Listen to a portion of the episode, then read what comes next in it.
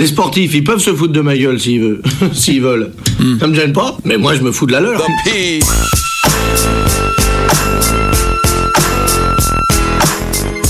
Bonsoir et bienvenue dans l'épatants podcast Omnisport, le podcast qui parle du sport au passé et du passé à l'imparfait. Et cette semaine, nous allons vous parler de l'une des plus longues quêtes de l'histoire du sport, celle de Clermont-Ferrand pour soulever le bouclier de Brennus. Ce bouclier qui récompense chaque année le vainqueur du championnat de France de rugby à 15. Souvent au sommet, les Jaunards disputeront 11 finales en près de 100 ans d'existence avant d'être sacrés champions lors d'une soirée qui restera historique dans les cœurs des Clermontois et de leurs supporters. Et comme nous aimons à la fois les héros malheureux et les histoires qui finissent bien, nous sommes très heureux de partager avec vous ce soir celle de l'ASM. Et pour cela, je ne suis pas seule. Bonjour Olivier Oui, bonjour, bonjour à tous. Bonjour Thibaut Bonjour à tous. Et pour commencer, je vous propose un petit extrait. C'est le rêve d'un homme persuadé que le sport permet à chacun de s'accomplir.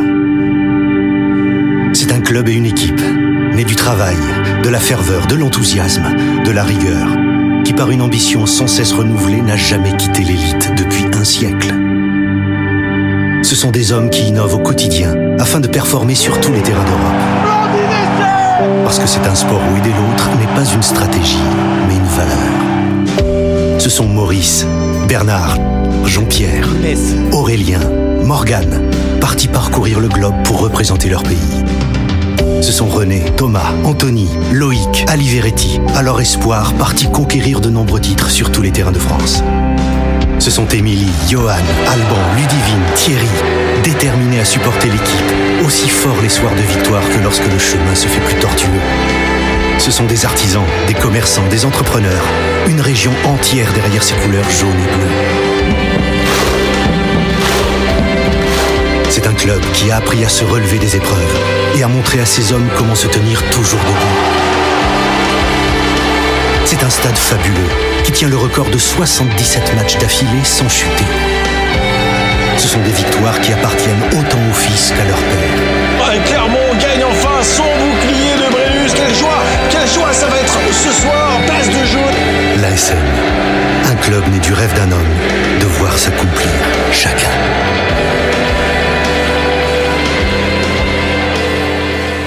Voilà, voilà pour la petite anecdote. Eh ben, merci à tous, c'était un bel épisode. La prochaine fois, on mettra des séquences d'une heure et demie comme ça.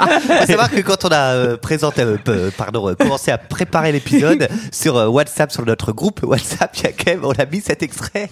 Il y a quand même Sarah qui a dit j'ai pleuré. Hein. J'ai- pas Mais pleuré. c'est vrai que c'est beau. Mais j'ai eu la larme à l'œil en écoutant et en regardant les images de la joie des De supporters. Thierry, euh, de Alban, de de Ludivine. tout le monde. Et ben voilà, ben moi j'ai trouvé, D'Aliveretti. j'ai trouvé ça beau. Voilà, c'était une petite pub pour euh, pour l'ASM qui, qui nous sponsorise. Euh, alors peut-être pour commencer, et je vais commencer par toi Thibaut, euh, c'est quoi pour toi euh, l'ASM Eh ben, on s'attend à ce que je dise un gros club de gros losers. Va enfin gagner. Non, non, pas du tout. C'est un club très attachant. Euh, attachant parce que euh, depuis que je suis petit, on me dit que c'est le club dans lequel il y a une ambiance de fou, comme il y en a peu dans le rugby, même si le rugby est un beau sport, il y a des stades enflammés, souvent un petit peu moins qu'au foot. Non, et non, Clermont, oui. c'est clairement pas le cas. Vous allez une fois à Clermont dans votre vie, euh, vous avez envie de revenir au stade. Euh, le stade est le poumon euh, vraiment de, de, de cette ville. Ah, il y a la belle église noire aussi. Ouais, ah oui, c'est vrai. Euh, et puis bien sûr, bah, euh, dès que vous vous intéressez un peu au, rugby, on vous dit, mais tu sais, Clermont, c'est le club qui a perdu X finale, et, et vous êtes toujours partagé en- entre vous dire, mais est-ce que c'est des gros losers ou est-ce qu'ils n'ont pas justement un mental de dingue pour à chaque fois revenir en finale après avoir perdu en fait? Donc non, c'est forcément un club euh, qu'on ne peut qu'aimer. Et toi Olivier? Ouais, moi aussi j'aime bien. Enfin, je ne suis pas un expert autant que Thibaut, en tout cas en rugby.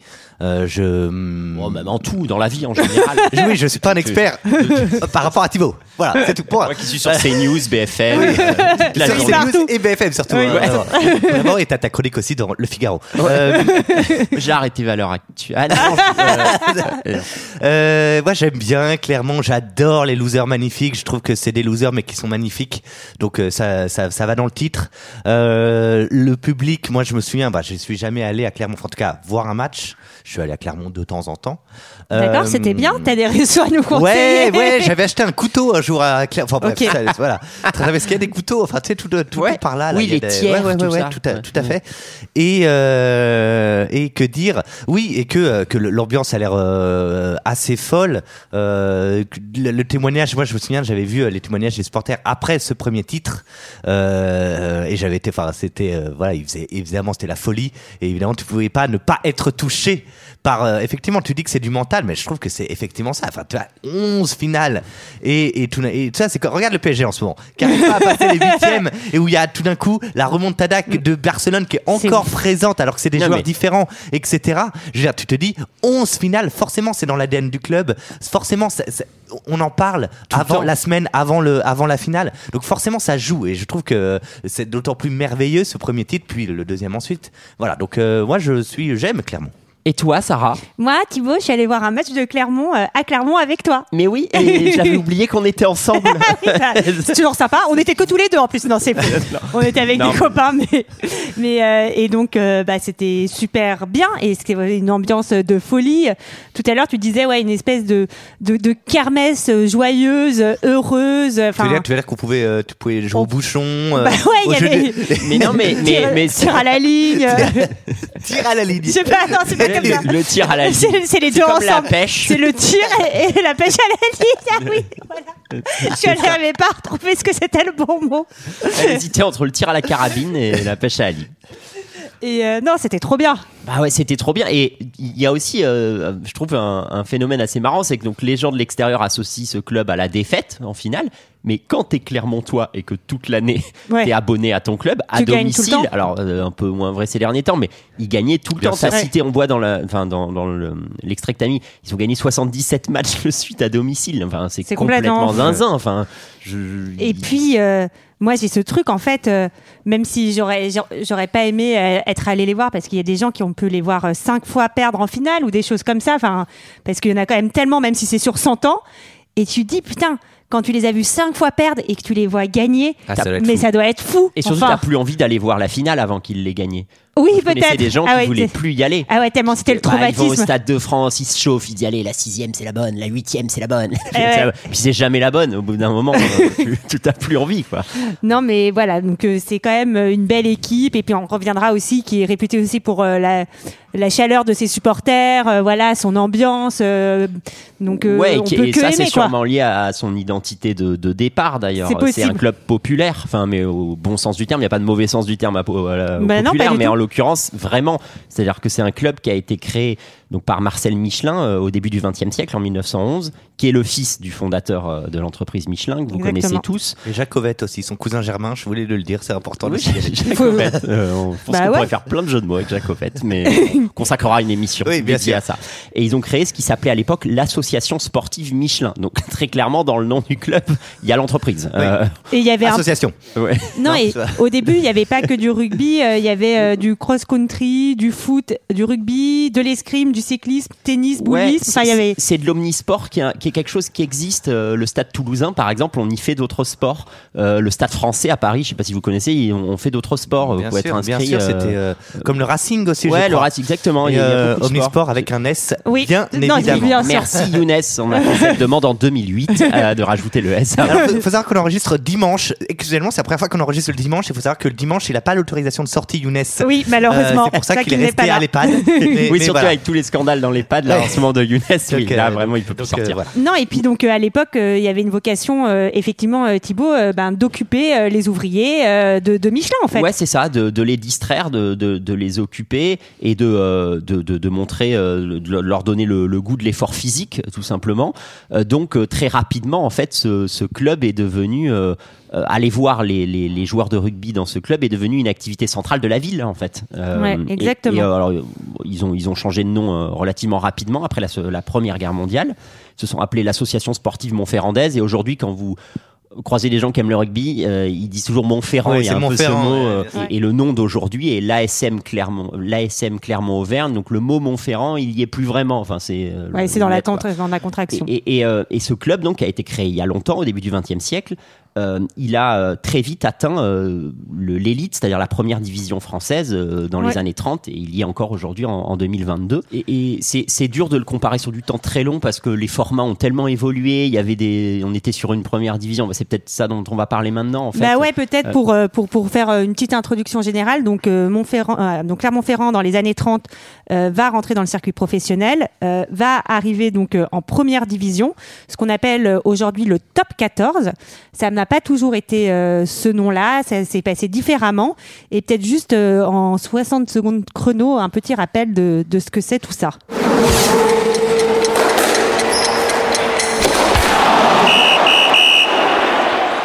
Ouais, donc au- aujourd'hui, en effet, on parle de top 14 tout bêtement parce qu'il y a 14 équipes qui sont Ah, dans la Bill. première division. Habile. Habile. Eh. Parce que c'est- c'est- il voulait l'appeler le top 2037, mais alors du coup, ça n'avait plus aucun sens. Et puis il, il fallait trop jouer, quoi. Il fallait euh, affronter 2036 équipes. Enfin, c'était méga pénible. Et puis ça a duré plusieurs années parce que tu pouvais pas le faire en un an. Enfin, c'était hyper Ouais, compliqué. Le mec a été viré. C'est con parce que il- non, il y avait de l'idée, mais bon. c'était une recommandation McKinsey, mais en fait, ça n'a pas du tout. euh, Enfin, ça n'a pas marché, quoi. Euh, non, et donc en fait, le, le top 14, il a été créé. euh, euh, à l'époque, c'était pas le top 14, c'était le championnat de première division en 1892. Donc c'est un sport très ancien, le rugby. Euh, Enfin, on jouait au rugby au 19e siècle. Et à l'époque, les équipes qui ont dominé, certaines vous les connaissez, comme le Stade Français, qui était déjà une Bien très sûr. grosse équipe à, à l'époque. Bordeaux, qui s'appelait le Stade Bordelais, mais ça existe aussi encore et ils sont très forts. Et d'autres qui euh, sont un peu tombés aux oubliettes, Lourdes, par exemple, ou Béziers, qui sont des équipes moins fortes, qui est en deuxième. Béziers un peu- actuellement. Ouais, ils sont, ils sont pas Mais, si mais- mauvais. mais- non mais c'est drôle Euh, parce qu'on verra enfin pardon je te coupe Non, mais non, on verra ensuite dans, dans- lors des finales enfin en tout cas qu'il y a des quand même il y a il y a la Voulte il y Ouais. a euh, y Des a, villes que je connaissais euh, pas. Tuire Ah, mais- l'US Tuire Ouais. C'est vrai, euh, Bagnères de Bigorre, on en parlait avant, euh, a été en finale de première division. Ouais, ça c'est c'est des phénomènes euh, très rugby. Et donc euh, la première division, elle, a connu des tonnes de formats différents. Parfois plusieurs poules jusqu'à 24 équipes, deux équipes de 12, X équipes de 8. Donc c'était assez imbitable. Et jusqu'au euh, milieu des années 90, où là on a dit bah, le rugby maintenant il va devenir professionnel. C'est-à-dire que vous allez être payé pour faire votre sport et vous n'êtes plus obligé d'être un amateur. Et là ça a un petit peu changé la formule, puisque à partir de là euh, on a voulu rationaliser tout ça. On s'est dit les mecs ils sont payés pour faire du rugby. Ouais. Donc Il va euh, falloir on- faire turbiner. on va faire turbiner, on va mettre moins d'équipes. Donc on est passé à un pour format faire de euh, l'argent et- pardon Exactement. Et, euh, et, et à l'époque, alors mais justement, ça c'est assez intéressant, c'est que euh, évidemment, euh, bon, euh, quand le rugby est devenu professionnel, il l'est devenu parce que parce qu'il y avait de l'argent et que il y a des mecs qui ont dit mais attends, moi je veux payer, moi je veux des clubs qui ont de l'argent, je veux Mm. plus que ce soit la Fédé qui gère tout ça. Mais en même temps, les joueurs y ont aussi trouvé leur intérêt parce que les mecs, ils avaient l'impression qu'ils n'avaient pas leur part du gâteau en fait, c'est-à-dire qu'il y avait déjà de l'argent jusqu'au milieu Oui. des années 90 Mais et eux ils touchaient rien, ils touchaient une indemnité de la Fédé. Par exemple. Bon, bref, on reviendra là-dessus. Mais donc au milieu des années 90, le rugby se rationalise un petit peu. Et là, on dit, alors maintenant, on va euh, passer à un format de 16 équipes. Donc ça, c'est, euh, je crois, en 2004. Donc 16 équipes parce que euh, elles seront plus compétitives. S'il y a moins d'équipes, elles joueront moins. Donc ça s'appelait le top à 16. Le top quoi, Sarah? 16. bien joué bien. Yes. T'as essayé de m'avoir, mais. Et ensuite, on est passé en 2005 au top 14. Et aujourd'hui, il y a des discussions pour passer à moins, à 12 ou autre. Bon, euh, 14, c'est déjà pas grand-chose. Ouais. Euh, et euh, quand vous suivez du rugby, euh, le, vrai, le, le vrai point, pourquoi aujourd'hui on est 14 dans le rugby et on est euh, 20 euh, au foot, par exemple, c'est qu'on se dit que moins on est, plus les équipes vont être compétitives et plus il y a de chances qu'il y ait des champions différents euh, tous les ans. C'est sympa aussi. Ça attends de toute façon le foot Mm. alors attends le foot repasse à 18 non bientôt là non Alors, et t'as raison, Oui, justement. je crois, ouais, ouais, c'est vrai. Il Enfin, repasse il y a- euh, dans un ou deux ans, non Ouais, Dans je- deux ans. il me semble ouais. Ouais, et alors euh, au foot, ça marche pas très bien, c'est-à-dire que c'est souvent la même équipe qui gagne. Au rugby, euh, Toulouse a beaucoup dominé ces dernières années, mais il y a quand même des tonnes de champions différents. Et on a mis des règles qui ont un peu essayé de mettre un peu plus de compétitivité. Mm. Par exemple, on a dit, euh, alors maintenant, euh, si vous perdez avec euh, moins de 5 points d'écart, vous avez un bonus défensif d'un Oui. point pour que les matchs soient plus intéressants. Si vous mettez plus de 4 essais, vous avez euh, aussi un point de bonus. Et on leur a dit, vous pouvez pas dépasser un certain salaire dans l'année à dépenser, ça s'appelle le salary cap. Vous devez faire jouer X joueurs formés en France. Donc, il y a quand même des espèces de garde-fous au rugby qui rendent euh, ce sport un peu plus compétitif et qui font qu'au début de la saison en top 14, il y a peut-être 8 ou 9 équipes qui peuvent gagner le titre. Et ce qui est moins cas au foot. Et Enfin, puis surtout, euh, tu peux, euh, t'as as ce truc où donc tu as la saison classique où il y a les matchs aller-retour. J'allais y venir à ça exactement. C'est que on remet tout à plat. Euh, T'as un classement à la fin de la saison. Euh, Toulouse est premier, Bordeaux est deuxième. Et ils La doivent- Rochelle. La Rochelle est premier et ils doivent jouer la mort sur euh, ce qu'on appelle des phases finales. Donc il y a des barrages, des demi-finales et une finale. Et ça c'est assez amusant. Essayez là aussi, euh, c'est pas pour parler que de foot, mais parce que les gens souvent connaissent Ouais. le foot. Imaginez l'Olympique Lyonnais euh, qui a gagné sept titres d'affilée. Ils auraient dû jouer leur peau sur un match. Ils Ouais. auraient peut-être pas gagné sept titres d'affilée parce que tu peux battre l'Olympique Lyonnais et si tu les bats une fois, eh ben t'es champion de France à, la- à leur place en Ouais. fait. C'est le système qui, a- qui prévaut en NBA. C'est une ligue fermée, on en avait parlé, la NBA. Mais c'est assez intéressant pour le coup parce que euh, c'est très excitant. C'est-à-dire Ouais. que même si un club a 15 points d'avance, tu sais que tu peux le, Tu peux le battre sur un. tu peux le battre sur un match, ce qui est pas mal. Et c'est souvent euh, ce qui fait que ces matchs ont une saveur un peu particulière. Les gens attendent les phases finales euh, à, à la fin de la saison. Donc et euh, et, et, et comme euh, euh, comme euh, le, le- le rugby fonctionne comme ça, t'as des vraies marques et Clermont en est une. Hein. Clermont aujourd'hui, euh, l'ASM Clermont Auvergne, c'est un c'est un club à, à- qui, qui fait partie de l'identité du top 14 en fait. Quand on parle de top 14, on, on se dit Mm. que euh, forcément Clermont en fait partie, Toulouse en fait partie, et donc tu suis leurs exploits. Et, euh, et, et c'est, je, je trouve que s'il n'y avait pas ces phases finales, Clermont aurait sûrement gagné euh, 15 titres de champion de France. Et Oui, on serait pas en que- train de parler des losers. ils été très souvent premiers. Ils ont Euh, fini premiers. Euh, et, et, euh, et- et c'est de ça dont on va parler, c'est que le, le- le- la loose chez eux, elle a commencé très tôt, euh, au, au Ah, début non. des années 30, je crois. Exactement. Et ben oui, c'est l'heure de commencer de, à vous raconter la, la longue liste des défaites de l'ASM. Euh, et on va commencer par la saison euh, 35-36. Et Eh oui. donc, euh, donc à l'époque, tu l'as dit tout à l'heure, on n'était pas encore dans ce top 14, top 16. Euh, À l'époque, les premières phases du championnat, ça se joue en poule. Donc, on a six poules euh, de cette équipe. les deux premiers de chaque poule. euh, Je regrette l'absence de Younes qui aurait fait une blague probablement Sur les- culinaire, Eh oui. culinaire là-dessus ou, Ouais, ou se dire c'est, c'est bizarre de jouer à la ferme. Euh, euh, ou déguisé, tout simplement, parce qu'avec le bec, etc. Bon bref. Enfin, en tout cas, c'est les premiers et les deuxièmes des poules qui vont ensuite aller jouer les, bah, les rencontrer le autres coq en phases. finale. enfin, c'est- Oui, Et là, donc- et là, et là, Non, la l'AS Montferrand pas beaucoup, là. finit euh, Euh, premier de la poule de sa poule, qui est la poule A devant le Biarritz Olympique.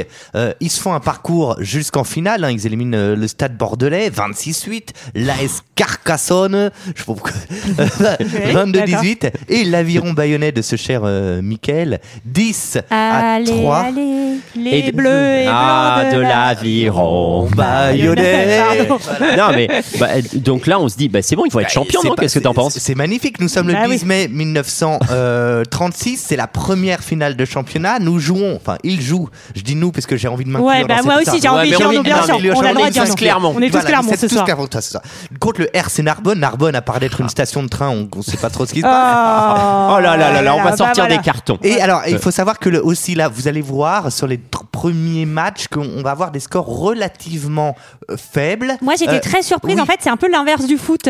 Où C'est- le, le foot, on marque de moins en moins de buts et j'ai l'impression qu'au rugby, on, en, C'est on aussi, marque C'est parce vrai. que, c'est aussi Alors- parce que les essais valaient moins de points. Ah. c'est que les ça. essais valaient 3 points. Peut-être même, je sais pas s'il y avait, ça valait je sais 2 pas points. s'il y a eu moment deux donné. ou trois et, et- 3, ouais. c'est en. je- alors, je vous le dirai plus tard, mais je crois que c'est en 73. Alors là, je me. Eh, eh, eh, Vous savez, vous êtes nuls. Euh, Non, non, donc maintenant on met des astérisques quand on parle Voilà. que- Ouais. je crois que c'est en 73 que ça change à 4 points et en 92 seulement. Ah ouais, d'accord, le- ouais, le- ça, 92, j'en suis sûr que c'est euh, à 5 points.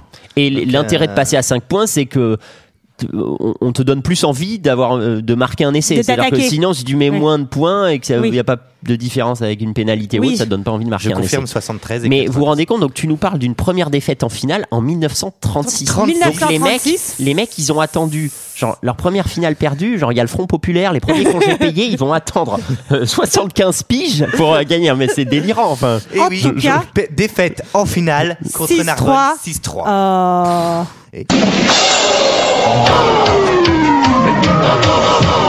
Vous C'est la, risquez de c'est l'entendre la beaucoup. première Oui. défaite. Ah non, non, je ne veux pas Enfin, que tu déflores le reste, Ah oui, on ne sait pardon. pas. C'est est qu'ils vont première gagner après. 36 première défaite donc contre Narbonne. Euh, on est triste, ils ne gagneront pas ce fameux bouclier de Brennus. Mais c'est Euh, quoi le bouclier de Brennus? Oh bah c'est ah ouais, ça a été créé en 1892, c'est euh, le, le symbole de la récompense, c'est comme la Coupe du monde, c'est une coupe Ouais. hein, finalement hein. Et il est beau. Euh, il, est, il est beau, c'est Pierre de Coubertin qui a dessiné initialement euh, Pierre de Coubertin Ah, que vous connaissez parce que c'est le c'est le monsieur des JO de moderne un petit peu euh, et l'artiste Charles Brennus. Alors j'aime bien parce que j'ai cherché Charles Brennus et son vrai nom c'est Brennus Ambiorix Cronier. Voilà, j'avais besoin. Voilà, Mais ça aurait été pénible à prononcer. Le Voilà. bouclier de Brennus. Ambiorix Cronier. Ah, il lui gagne le bouclier de Brennus Ambiorix Cronier. En, en tout cas, c'est c'est un trophée qui est vraiment emblématique Oui, du bah sport. c'est une espèce de grosse planche de bois. Oui, Ouais. c'est un Euh, bouclier sur une planche de bois, quoi. qui est massive. Donc souvent les, les joueurs de rugby l'appellent même le bout de bois, mais bon c'est un sacré bout de bois. Il est il est il est beau, il est il est il est charismatique, il est lourd. Toi, euh, toi aussi, souvent Thibaut t'appelle le bout de bois. hein, Ouais. c'est, euh, Ouais. on m'appelle le bout de bois. Ah, ça, je peux vous le dire. hein. Pardon, Ouais, mais cette deuxième partie est, sera Plus malheureusement, tard. euh, coupée. Interdite aux moins de 18 Non, ans. donc ce enfin, bouclier voilà. de Brennus, il leur échappe en Exactement. 1936. Pour une première, Heureusement. première fois. Heureusement, l'année d'après, rebelote. finalement, Eh ben oui. 36-37, euh, ils vont se frayer un très beau parcours. À partir des huitièmes de finale, ils vont éliminer l'US Tuir. Alors l'US Euh, c'est une ville de 7000 habitants Ah, euh, dans les Pyrénées-Orientales et c'est très connu parce que je sais pas si vous connaissez Beer. Le, Alors le- moi je connais pas. C'est un, alcool de vin euh, apéritif. Ah. Et c'est connu parce a les cendriers aussi, Beer, un peu partout. Voilà. Non, non, ça, et je connais pas. euh, Mais alors pour le coup, l'US Tuir, mais là aussi on se fera sûrement engueuler sur Twitter. Mais pour moi, c'est un club qui a totalement disparu Oui, du oui, paysage. ils- Alors ils ont peut-être un club oui, en fédéral euh, ils actuellement, sont, mais ils sont, ils sont, ils sont, je crois, en, en M3. Enfin, Ouais, ils sont, ils sont pas bons. Quoi. Ils c'est sont pas assez bons. terrible. Alors que les autres, bon, tu dis, ils battent l'US Tuir, ils battent Carcassonne, qui est Il y a- aujourd'hui de a deuxième division. À Tuir, il y a, un, il y a le, un joueur emblématique, Jean-Pierre Romeu, joueur historique de l'AS Montferrand, qui est né à Tuir, Qui, justement. qui Donc, jouait souvent au fond, je crois. Qui jouait à, à- à fond. Il jouait à fond, Romeu. Voilà. Euh, le- on peut avoir le jingle, Sarah. Euh, et, et ensuite, ils battent l'U- l'USAP, Perpignan, là aussi, club de première division actuellement. Donc, ils arrivent en finale, et là, ils sont grands favoris. Et oui, contre Vienne. Alors c'est bizarre, pourquoi une ville d'Autriche Alors, on a cherché, et on le dit pour les haters, Sarah fait une blague. On sait que c'est pas Vienne en Autriche. Hein. Euh, en revanche, euh, Vienne n'est pas du tout dans le département de la Vienne. eh ouais, ça, c'est Ah, dingue, c'est vrai. C'est en, en Isère. C'est à côté de Lille, Oui. c'est pas très loin de Lyon, non euh, C'est en Isère, donc c'est quoi Oui. l'Isère? C'est Grenoble, non Ouais, Euh, Grenoble, ça- ouais, on s'imaginait une finale au Futuroscope Pas du tout. Euh, c'est pas ce Vienne-là. Et L'Isère, l'Isère est rude, hein, attention. Et là, ça, oh, ça démarre bien. Clermont mène 7-0 à Ça la va. 7 minute. Ça là, va ça- très souvent bien démarrer pour Clermont. oui, c'est ça qui est, horrible. Mais là, c'est sûr, ils vont gagner. Bah oui, 7-0. 7-0. Surtout que là, en 1937. 7-0, c'est un énorme score. Hein. Ouais, ah bah c'est ouais. déjà, Ah ouais. vu les scores d'avant qui étaient genre 6, 5, Alors. 3, 0, des, enfin, Vu, vu qu'à l'époque tu gagnes 0,2 points quand tu marques un essai, veux 7-0, il en faut 80. Enfin, genre, non, c'est génial. Et donc malheureusement les Viennois vont se réveiller. Euh, Sûrement un peu de musique classique qui a dû les, les motiver dans Il y, les avait, il y avait- vestiaires. il y avait déjà André Rieu à l'époque. Ouais, André Rieu. Et donc là, il marque un essai et, bah, et, et ça se rééquilibre. Ouais. Et à la mi-temps, il y a 10 à 7 pour Vienne. Et oui. bon, c'est encore jouable. Et pourtant. Et, ben non. Et, pourtant, pourtant. non. C'est-à-dire que la deuxième mi-temps, c'est une mi-temps toute pourrie à Ouais. 3 points. Et on termine par 13 à 7. Vienne est champion de France. ça c'est fou. Ouais, et ça- pour, et pour Clermont, Eh ben, pour-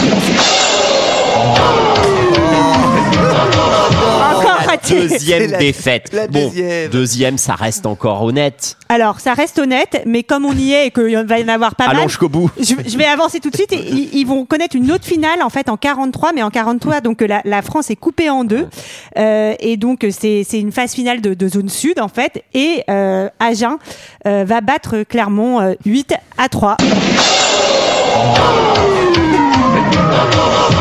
Bon, Et voilà. Donc, donc, en, donc, en gros, on est à Ça va être deux- très long, cet 2,5 épisode. finales perdues. Oui, voilà, Non, c'est mais ça. alors, pour- pourquoi on vous parle de ces années 30 C'est aussi, et, et même 40, c'est pour vous dire, euh, dans les années 30-40, Clermont occupe le paysage rugbystique et est déjà un gros acteur. Ensuite, il va y avoir un gros coup de mou. C'est pas un club qui a toujours été fort. Mais Il y, a, bon. il y a aussi la Seconde Guerre mondiale, euh, parenthèse qui va être assez. euh, il y a beaucoup de joueurs de Clermont qui vont euh, qui vont périr euh, lors de Oui. la Seconde Guerre mondiale. Bah, ouais. Alors, ça, ça- Euh, Effectivement, Alors, comme dit Thibaut, comme dit Thibaut, ils vont avoir euh, deux, décennies assez difficiles après avoir été extrêmement présents. et, c'est- peut-être pour leur rappeler la, la saveur de la finale finalement. Oui. En finale, c'est bien. euh, bah oui, c'est pas si mal, exactement.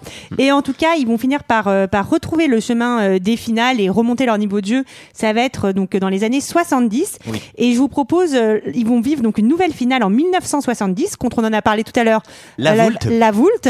Et euh, je vous 4000 habitants, propose la quand même euh, d'écouter ce, ce petit, cette petite archive. C'est c'est le, le début du match euh, contre la Voulte. Mais nous allons retrouver tout de suite les valeureux Montferrandais euh, qui ont été aussi euh, très réguliers tout au long de cette saison et qui ont largement mérité le droit d'accéder à cette somptueuse finale. Il ne faut pas oublier en effet que Montferrand, pour en arriver là, a éliminé Périgueux en 16e. Narbonne, qui était un des grands favoris en huitième de finale. Pau en quart de finale, et là, été certainement le match le plus difficile jusqu'ici pour les Montferrandais. Et Grenoble en demi-finale. Quant à la Voulte, il s'est débarrassé de Bayonne en 16e, de Grolier en 8e, de Brive, qu'il a terrassé littéralement en quart de finale. Et vous vous en souvenez, il y a 15 jours, d'Agen au stade municipal de Bordeaux, ces Agenais qui ont fait donner toutes leurs réserves, tout leur savoir, toute leur science, mais qui n'ont plus rien, bien que jouant à 15 contre 14, contre 14 Voultins absolument déchaînés. Et le coup d'envoi de ce match va être donné par la Voulte, c'est-à-dire par Guy Camberabero, que vous voyez ici en train de se saisir du ballon. C'est le match. Oh non, ce ne sera pas le match des coups de pied. Ce ne sera pas seulement le match des coups de pied. Ces coups de pied, certes, ils comptent en rugby. Eh oui. Guy Camberabero l'a montré lorsque, à la tête d'une équipe française euh, qui ne disposait pas d'éléments absolument sensationnels, il a quand même gagné le tournoi et réussi le grand chelem. Aujourd'hui, ce sera certainement un grand match dans une ambiance extraordinaire. Et le coup d'envoi a été donné. C'est génial parce que t'écoutes cet extrait, t'as l'impression d'être dans un TER. hein. Et, et je peux vous dire qu'un Voultin déchaîné, euh, En vaut c'est, ça en vaut deux et ça vaut 5 minutes de retard sur l'arrêt aussi. TVR. Alors, comment Non, va se passer cette finale qui va quand même finir sur un score de, de finale de Alors, ça- 98 ça, ça va être mais- a- a- assez exceptionnel parce qu'on est quand même dans un, une finale de rugby, tu vois. Ouais. Y, il y a quand même, il va y avoir des. On C'est peut âpre. s'imaginer qu'il va y avoir des points, de- Des- quelque chose. Et il va y avoir un score Terrible. incroyable parce qu'il va y avoir? 3-0. Eh oui, 3-0 3-0. pour vous. Ah, mais pour la Voulte. Alors, bon, Et oui, eh oui, je sais, nous aussi on en a marre. n'a toujours pas compris qu'il y avait un jingle à, À chaque, chaque fois. hein, oui, mais moi j'espère toujours que Clermont la gagne. Euh, euh, non, alors la Voulte, bon, on s'est un peu moqué quand même, mais on, on a cité euh, Guy Camberabero et les frères Camberabero étaient des super joueurs à l'époque. Donc Clermont était un- une bonne équipe euh, relativement favorite, mais ils perdent pas contre n'importe qui non plus. Bon, en même temps, quand tu marques zéro point dans une finale, tu peux peut-être espérer perdre.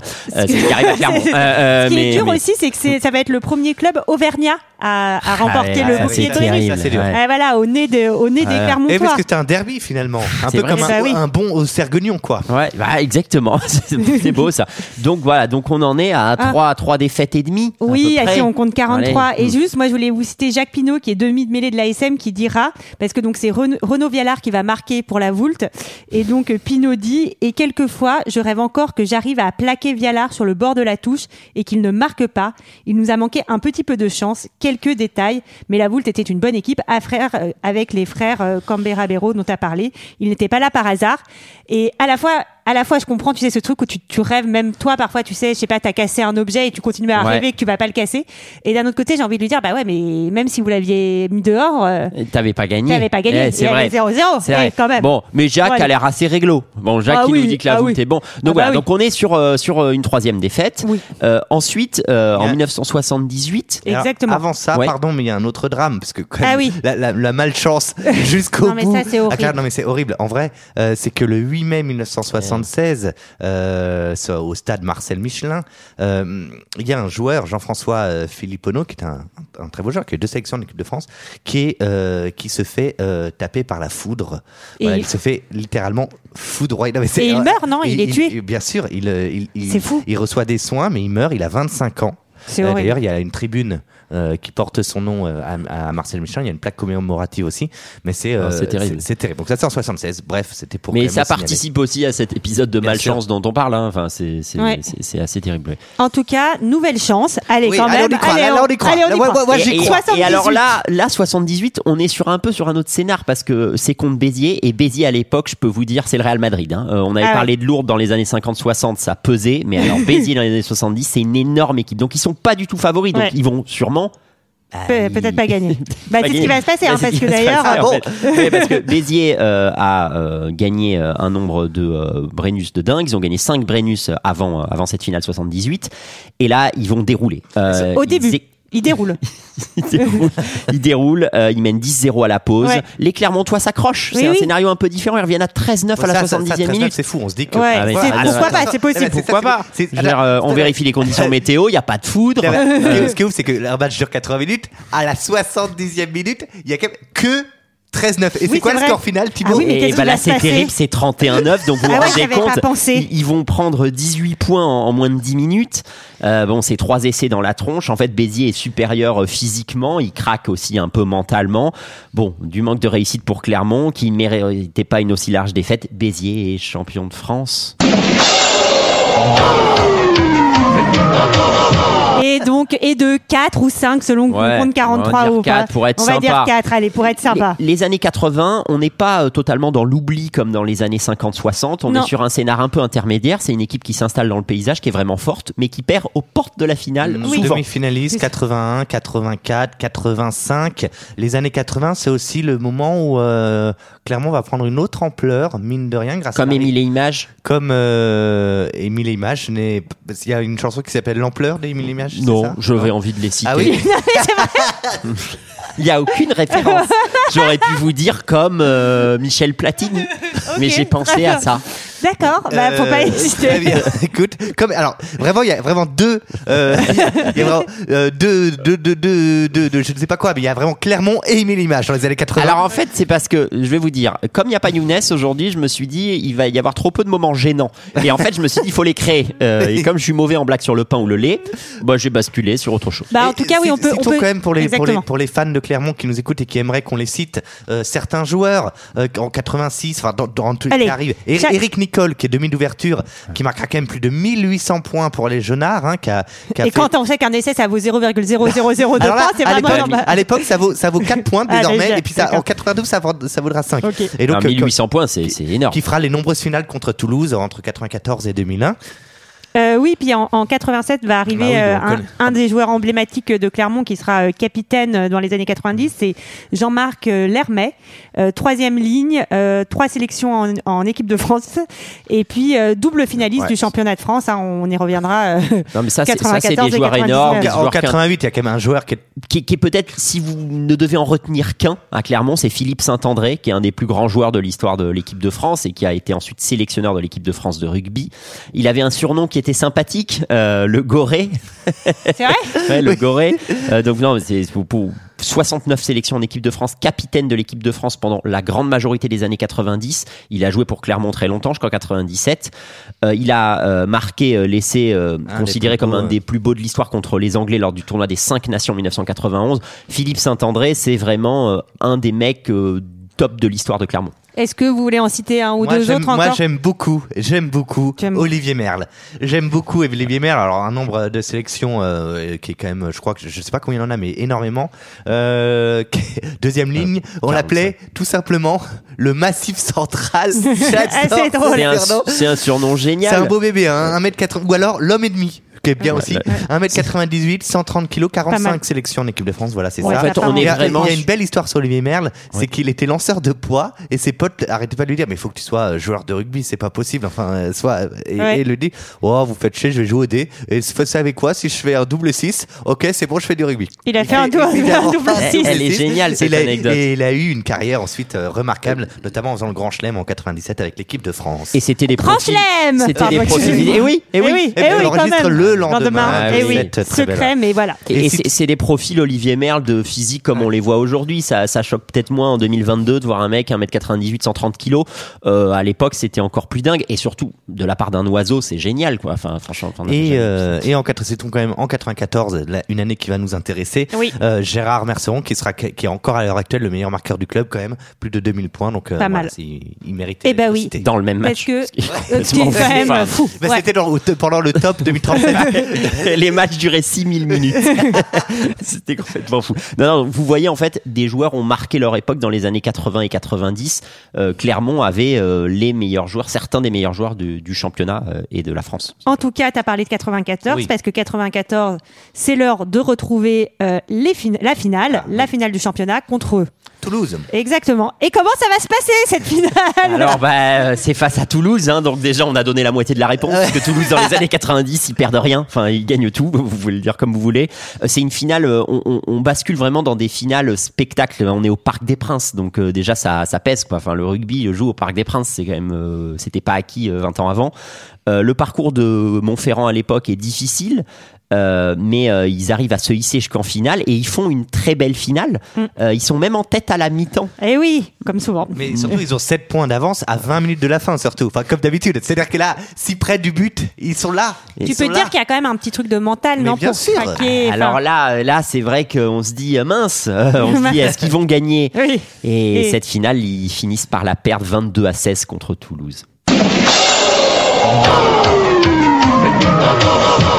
Bon, C'est- la cinquième défaite C'est 5ème, 6ème, si on compte 43. Et, et on sait pas quoi dire parce qu'on se dit bon, c'est contre Toulouse. Il y en a plein d'autres qui ont perdu contre Toulouse. C'est Après, vrai. tu, tu peux te dire que ça fait longtemps qu'ils n'étaient pas allés en finale, donc ils vrai. retrouvent les chemins. Donc là, si on en retrouve une bientôt, euh, ça ira.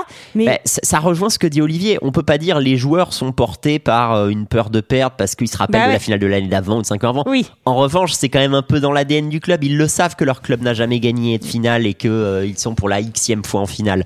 Donc sûrement que ça pèse un peu dans les esprits, pas tout le temps, mais quelques à des moments très précis, euh, dans, très serrés dans le Alors format. justement, euh, pour euh, nous éloigner un peu de, de toutes ces défaites, enfin voilà, je voulais m'éloigner un tout petit peu de, de tout ça pour dire un petit mot quand même parce que tu l'as dit tout à l'heure, dans les années 90, en 95, il va se passer quelque chose qui va transformer quand même le monde du rugby. C'est donc euh, sa professionnalisation.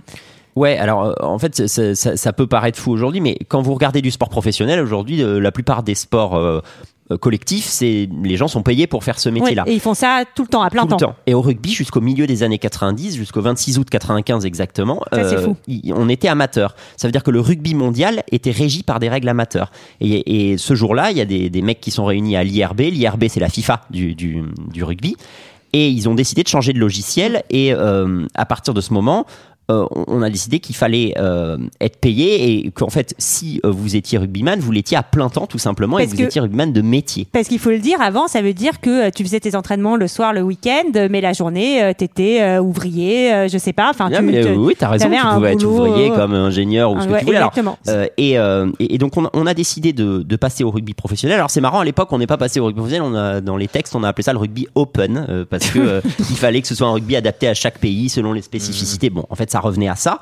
Et euh, à l'époque, euh, on, ne, on ne rémunérait des gens que quand ils jouaient euh, dans l'équipe nationale. Ils étaient Ouais, défrayés pour porter le maillot bleu. Quoi. Ils, ils coûtaient, je crois, 50 000 francs, les mecs de l'équipe de France. Alors, j'ai vu un truc marrant, c'est que en fait, avant, donc tu pouvais avoir quand même des petites primes et tout en championnat, et euh, surtout, en fait, euh, normalement, c'était interdit, mais en fait, il existait quand même des accords entre les clubs et les entreprises Ouais. du territoire. Pour faire des. Et on disait, et on disait, bah moi, je vais te donner un bon job dans mon dans mon entreprise, Ouais. et en échange, tu viens jouer dans le club du du, du territoire. Bah là, c'est, euh, Et euh, il y a Verne Cotter, euh, Cotter, dont on va parler d'ailleurs, euh, spoiler, dans pas très longtemps, qui disait Bon, avant, on servait du vin rouge à table, maintenant, c'est plus possible. hein. Ouais, Et- alors voilà, bah, le- Voilà. le- C'est- le- Et, et- et d'ailleurs, en termes de stats, il y a aussi une, en termes de poids, de taille, enfin de taille, en tout cas de, de, de masse musculaire, etc.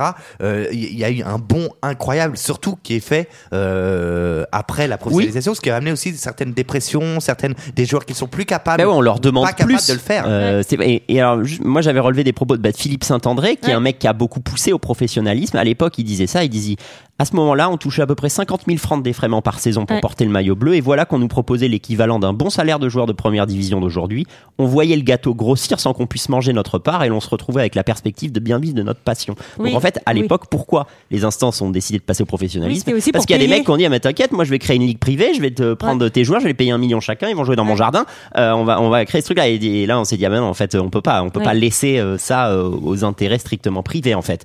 Donc euh, et on- ils y ont été obligés et c'est pas parce que les joueurs étaient vénoses parce que les joueurs Bah oui, se non, mais disaient normal. bah, Parce en que fait euh, Quand on y pense, c'est- c'est c'est- c'est arrivé professionnellement dans un, dans un monde qui était déjà très capitaliste et Oui, très, euh, et très euh, Ouais. alors que tu vois C'est par vrai. exemple des sports plus anciens professionnels comme le tennis ou comme Ouais. le football euh, ont eu le temps de s'adapter à ce monde-là et là on- Oui. c'est un monde qui a déjà changé et euh, ça doit être très étrange pour des joueurs qui ont vécu le, Les deux. les deux Ah, côtés c'est quoi. fou. Ouais. Et je pense que des mecs qui ont joué dans les années 90 ont peut-être du mal à comprendre le rugby d'aujourd'hui aussi parce qu'ils sont un peu nostalgiques de cette époque-là euh, qui avait des tonnes de- de- d'aspects positifs. Mais il y a aussi, voilà, faut se dire que ils ont pas voulu, ceux qui ont pris cette décision ont aussi pas voulu euh, laisser le rugby international tomber aux mains des intérêts particuliers. Si- En tout cas, c'est c'est à cette époque-là. Puis donc en 98, on va créer la Ligue nationale de rugby qui va être chargée donc euh, des championnats professionnels, le top 14 et la Pro D2 qui est donc euh, la, la deuxième division. C'est ça. Et puis on va aussi avoir euh, la création euh, du syndicat national des joueurs euh, de rugby, euh, Proval. Euh, voilà, euh, parce qu'il y a des questions euh, de santé, des questions de reconversion qui vont se. Ouais, se- t'as raison. En fait, plus en plus tout- prégnantes. tout, tout Enfin, ce qui voilà. est lié à quand tu professionnalises quelque chose, en fait, et euh, et, et, et le- Ouais, les salaires vont, vont, vont euh, ensuite euh, les stars, certaines stars, Dan Carter, Wilkinson, etc. Toulon va être euh, euh, beaucoup, mais il y aura le Stade Français aussi. Enfin, il y a- on va attirer des joueurs étrangers. Ouais. Euh, le, le, le demi d'ouverture, le, le joueur actuel le mieux payé, c'est le demi d'ouverture de Montpellier, c'est André Pollard, qui est, qui est à Qui- 1 qui million, doit être un million, je 19 pense. Ouais, ouais, c'est ça. par, par an. Alors on est très loin des standards du foot. C'est énorme pour du rugby. hein. c'est-à-dire le, le type touche quasiment 100 000 euros bruts par mois, mais je crois que le salaire moyen en top 14 est plus autour de, je dirais, 20-30 000 euros par mois, ce qui est déjà monstrueux. Hein, euh, Alors, c'est mais- monstrueux, rien à mais- voir avec le foot. Ouais, voilà. ça- ça- un joueur de top 14, j'avais lu, il gagne en moyenne trois fois moins qu'un joueur de, de Ligue 1. Ah, c'est ça, là, ouais, d'accord. parce que bon, après les Ligue 1, euh, je pense qu'il y a des différences. Enfin, si tu veux, entre un Kylian Mbappé euh, et. euh, T'as raison. Et un mec qui joue euh, à Strasbourg. Oui, je pense ouais. qu'il y a Ah, une euh, différence de salaire. Attention Strasbourg. Alors, euh, pas Stra- un mec qui joue à la Voulte. Non, merde, ils sont plus. euh, Alors, en tout cas, comme tous les clubs, ben, l'ASM va se professionnaliser. eh oui. Euh, on se dit peut-être, euh, Ah peut-être bah. ça va changer tout. Ouais, ça va je- tout changer. Je pense qu'ils vont la gagner la cinquième ou la allez, sixième, non Parlez-moi Moi, je, de. moi, je suis confiant. Moi je suis vous, confiant. vous êtes confiant Bon, Ouais. parlez-moi de 99 et, et 2001 qui vont être les deux prochaines euh, finales Eh jouées bien, par l'ASM. euh, Commençons par la saison 98-99. D'abord, euh, D'abord euh, 98-99. Les Clermontois, ils ont euh, tout, tout, tout, tout cartonné à domicile, leur fameuse euh, forteresse euh, où on fait Ouais. du tir à la ligne. Euh, 44 points de moyenne marqués. Hein, ça a été un poil plus difficile à l'extérieur, mais les voilà déjà en finale. Ce sera le 29 mai 99 dans un nouveau stade. euh, que stade vous de- connaissez peut-être. Stade de France, ça s'appelle. Ouais, bon. Ok. Euh, et c'est finalement la première finale de l'ère euh, professionnelle. Parce que le temps que ça se mette en route, Ouais, ça, de à fait. 95 jusqu'à maintenant, c'est la première finale complètement euh, professionnelle. Euh, Toulouse euh, et revanchard, je crois qu'ils ont, euh, ils ont perdu la, La finale d'avant, contre ou le Stade ouais. français. Ouais, donc ouais. euh, là, ils sont pas. Ils sont revanchards, mais pas contre la bonne personne. Ah euh, oui, là. ils sont, ils, sont- Oui. ils sont revanchards, mais ils ont mis en demi-finale contre le Stade français qui les avait volé leur titre 51-19. Ah donc autant dire qu'ils arrivent un petit peu. euh, voilà, mais on y croit, on y croit. Ah euh, ouais, parce que clairement, ils ont quand même une grosse équipe. Malheureusement, ça se passe pas très bien. Euh, à la mi-temps, il y a déjà 10 à 3 pour Toulouse. Ouais. Et- Euh, et, malheureusement, et, euh, Clermont va s'accrocher. ouais. Euh, ils ne vont perdre finalement que 15 à 11. Mais malheureusement, c'est C'est- bah, c'est encore une défaite, non? Je crois bien. Et de 6 ou 7 Alors là, on a quand même quelque chose à dire sur cette année 1999. Oui. C'est que Clermont va gagner quelque chose. Oui. Ah oui, quand même. Quand Ils même. vont gagner le trophée interdépartemental Non, ils vont gagner. Ils des vont, ils vont- PTT. Ils vont gagner, ils vont gagner une super peluche parce que parce qu'ils ont gagné le tir à la ligne. Et, et du Non, coup- alors on rigole, mais non, ils vont quand même gagner le challenge européen. C'est l'équivalent de la Coupe de l'UFA au foot. C'est la Ouais. deuxième Coupe d'Europe de rugby. C'est-à-dire que c'est pas les 4 les 3 Voilà, 4 premiers qui jouent C'est de celle d'après. Voilà. Voilà, c'est quand même très bien. Et Oui, d'ailleurs, c'est une sorte de coupe de l'EFA, ouais, c'est ça. Ouais. Ils vont être beaucoup moins euh, losers qu'à l'accoutumée puisque Eh oui. euh, ils vont disputer quatre finales, je crois, et en remporter trois pour euh, ce Ouais, challenge européen. Ça, c'est quand même pas mal. Donc là, mais bizarrement, Et la, la première qui gagne, il la gagne contre un club français qui est Bourgoin-Jallieu, qui était un Qui grand génial. club français du coin aussi. C'était un derby hein, quasiment. Euh, et, euh, et les finales d'après, ouais, c'est c'est des bonnes stats contre des équipes qui sont fortes. Hein, euh, Contre Basse en Basse. 2007, contre le- La Rochelle en Ouais. 2019, qui est une belle équipe, Ouais. euh, qui est une belle équipe depuis quelques années, et contre une défaite seulement contre euh, les Harlequins de, de, de Londres. Do- Donc pour eux, c'est plus difficile de gagner un championnat de France qu'une Coupe d'Europe. Ouais, apparemment. c'est c'est dingue. et ça nous amène donc à la Ouais. saison 2000-2001. Ouais, cette fois on y croit. Moi, Moi, moi, je pense que là, ça va ouais, être- cette fois-ci, en plus il y a Tim Lane, Ouais, le nouvel en- entraîneur australien. Ah, mais- Je pense que c'est pas mal. Euh, il, il rejoue contre Toulouse. C'est un adversaire qu'ils connaissent. Ouais, ils l'ont battu en plus Ils l'ont deux ils l'ont fois. battu deux fois, euh, donc voilà, c'est- pas mal. Même c'est des jeunes à Toulouse, et Michalak, Poitrenaud, c'est des gens qui vont pas faire de carrière. Ça, Non, je pense sans avenir. Non, non, c'est- du gâteau. c'est du gâteau. Et, là, euh, qu'est-ce qui se passe? Eh ben, C'est une finale très ouverte avec deux équipes qui jouent parce que. Toulouse et Clermont ont toujours été vus comme des équipes qui pratiquaient un jeu. euh, Toulouse ça a toujours été cette identité jeu de main, jeu de Toulousain. On joue beaucoup à la main. Ça- Et ça marque pas mal de points. Et ça marche mal. Et Clermont aussi, c'est une équipe euh, qui, qui produit du jeu. Et euh, donc ça va le faire. Donc gros score, malheureusement gros score, c'est 34-22. Mais Pour qui? Et ben pour Toulouse. Non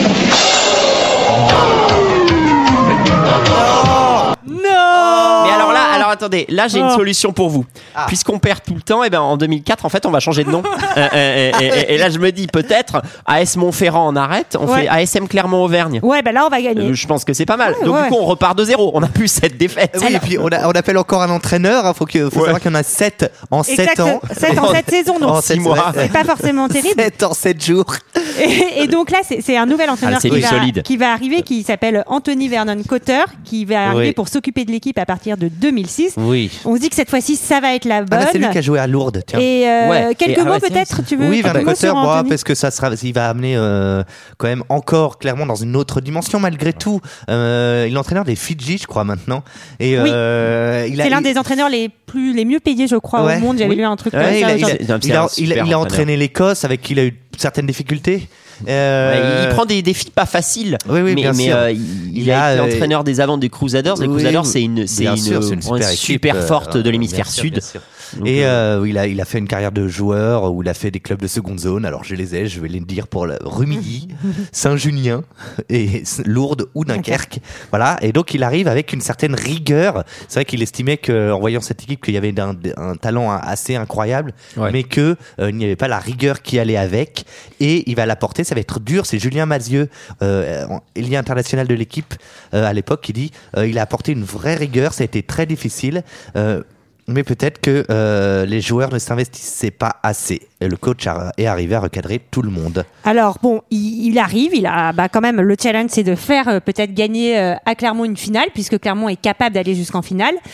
Et là, on va, voilà, ça va être difficile. On va vivre, moi, ce que j'ai appelé quand même. ben, c'est difficile à la fois trois saisons de la loose et en même temps trois saisons on va finir ouais, en sommes- finale. parce que nous C'est quand même incroyable. Le, le défi à chaque fois, c'est-à-dire on te dit, il faut aller en finale et la gagner. Ouais. Donc si tu perds avant la finale, t'es Ouais. un gros loser. Ouais. Et si tu perds en finale, t'es Bah, un un gros lo- loser, loser aussi. aussi. C'est quand même. Voilà. Nous sommes en 2007, euh, Ouais. commençons par 2007. Ah, bah, Ça, c'est quand même incroyable. Donc là, il, en plus, c'est une, voilà, il regagne le challenge européen contre euh, Basse. C'est Ouais. Basse.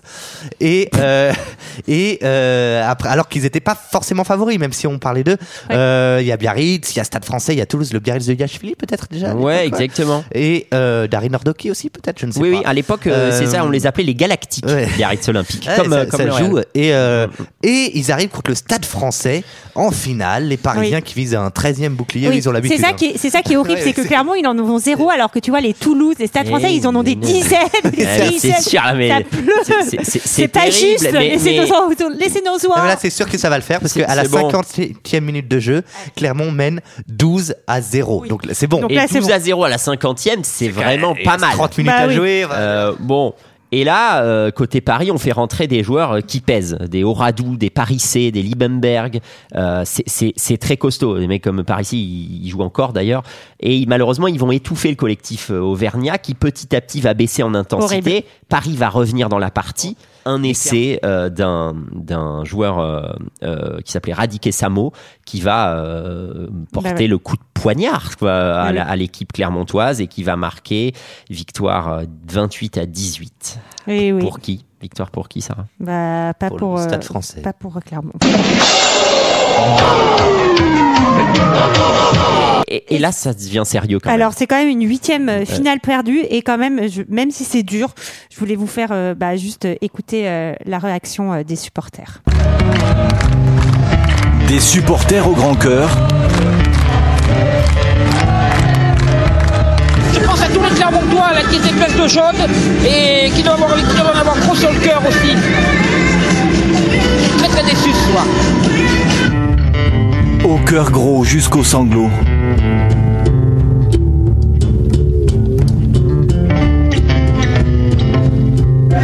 Et croyez, et voilà. Si vous voulez que je vous dise. C'est comme ça. Et une nouvelle finale qui blesse. On l'avait en main et on a, on a tout gâché. Bonsoir tristesse.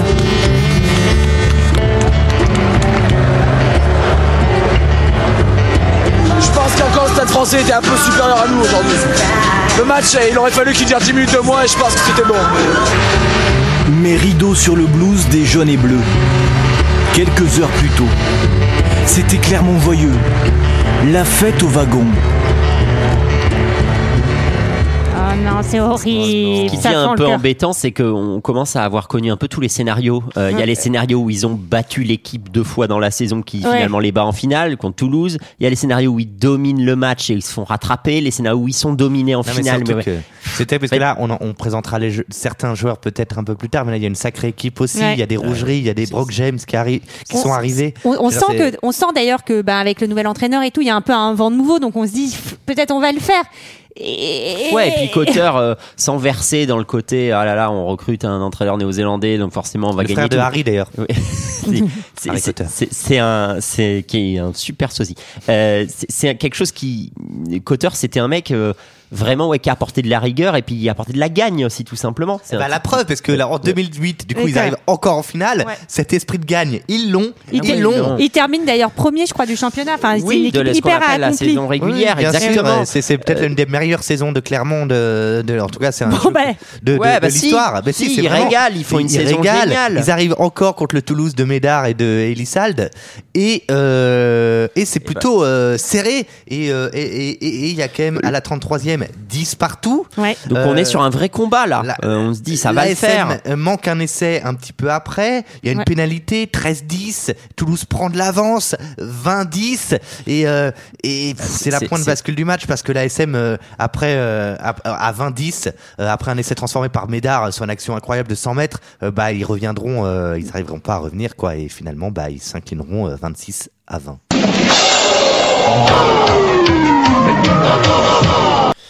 C'est encore une défaite. Et, et comme tu le disais, Sarah, euh, c'est que donc neuvième défaite en finale. Et on ne peut que la mettre en parallèle avec le 17e titre pour Toulouse. C'est vertigineux, Ah c'est quoi. horrible. C'est 0 versus 17. Et là, euh, et là, il y a le troisième ligne, euh, Elvis Vermeulen, qui va dire bah, c'est la Scomoun. J'adore. Oui, c'est vrai.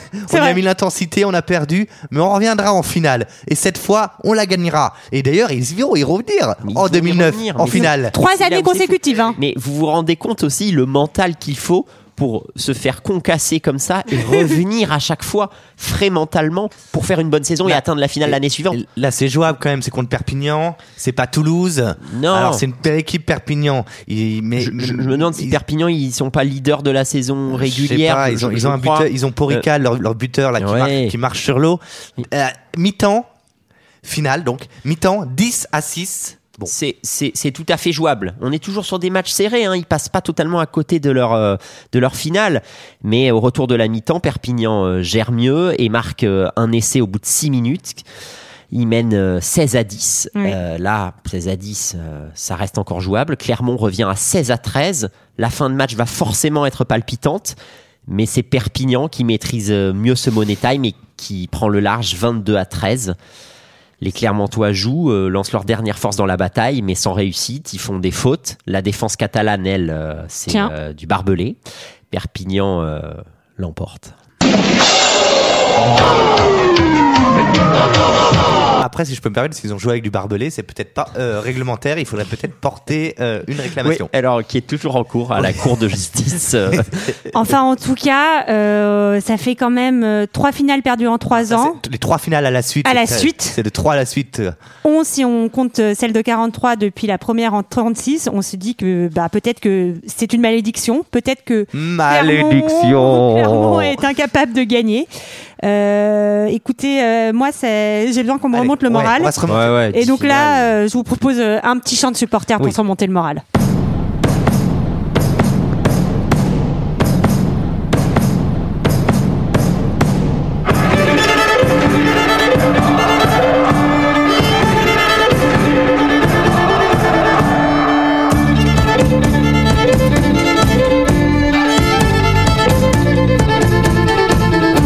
À toi, jeune Auvergnat, à toi qui viens de naître, écoute cette ferveur qui déferle sur nos terres. Depuis plus de cent ans, on célèbre les champions qui portent haut et fort les couleurs de Clermont. Allez, allez,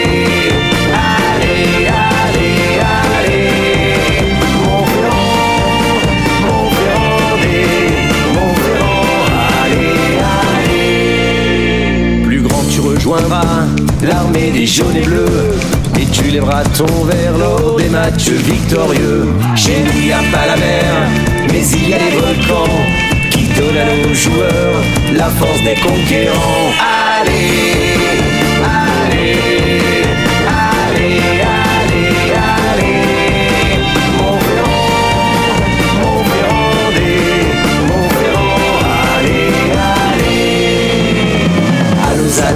tu leur feras cette confidence. Ici commence l'Auvergne, ici finit la France. Vous êtes les bienvenus au stade Marcel Michelin. Mais soyez prévenus, ici on repart sans rien. Allez,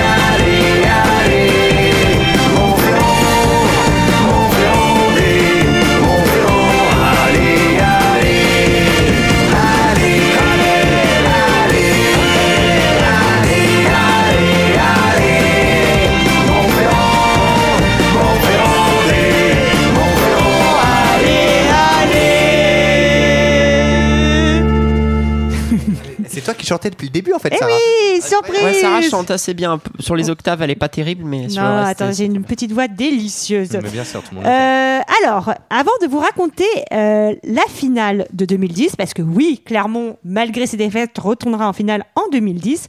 euh, et comme on a écouté un chant de supporters, c'est peut-être quand même le moment de dire quelques mots sur euh, les supporters, les supporters de Clermont qui sont euh, Les super supporters de Clermont, parce Qui- qu'ils sont magnifiques. Oui, Eh ils sont oui. magnifiques. Élus plein de fois euh, meilleurs supporters de France, Meilleur hein, public, euh, ouais. meilleur public. Euh, le stade de Marcel Michelin est réputé pour son ambiance. On, l'a On dit. confirme. 19 Waouh, 000 on places, confirme, hein, c'était dingue.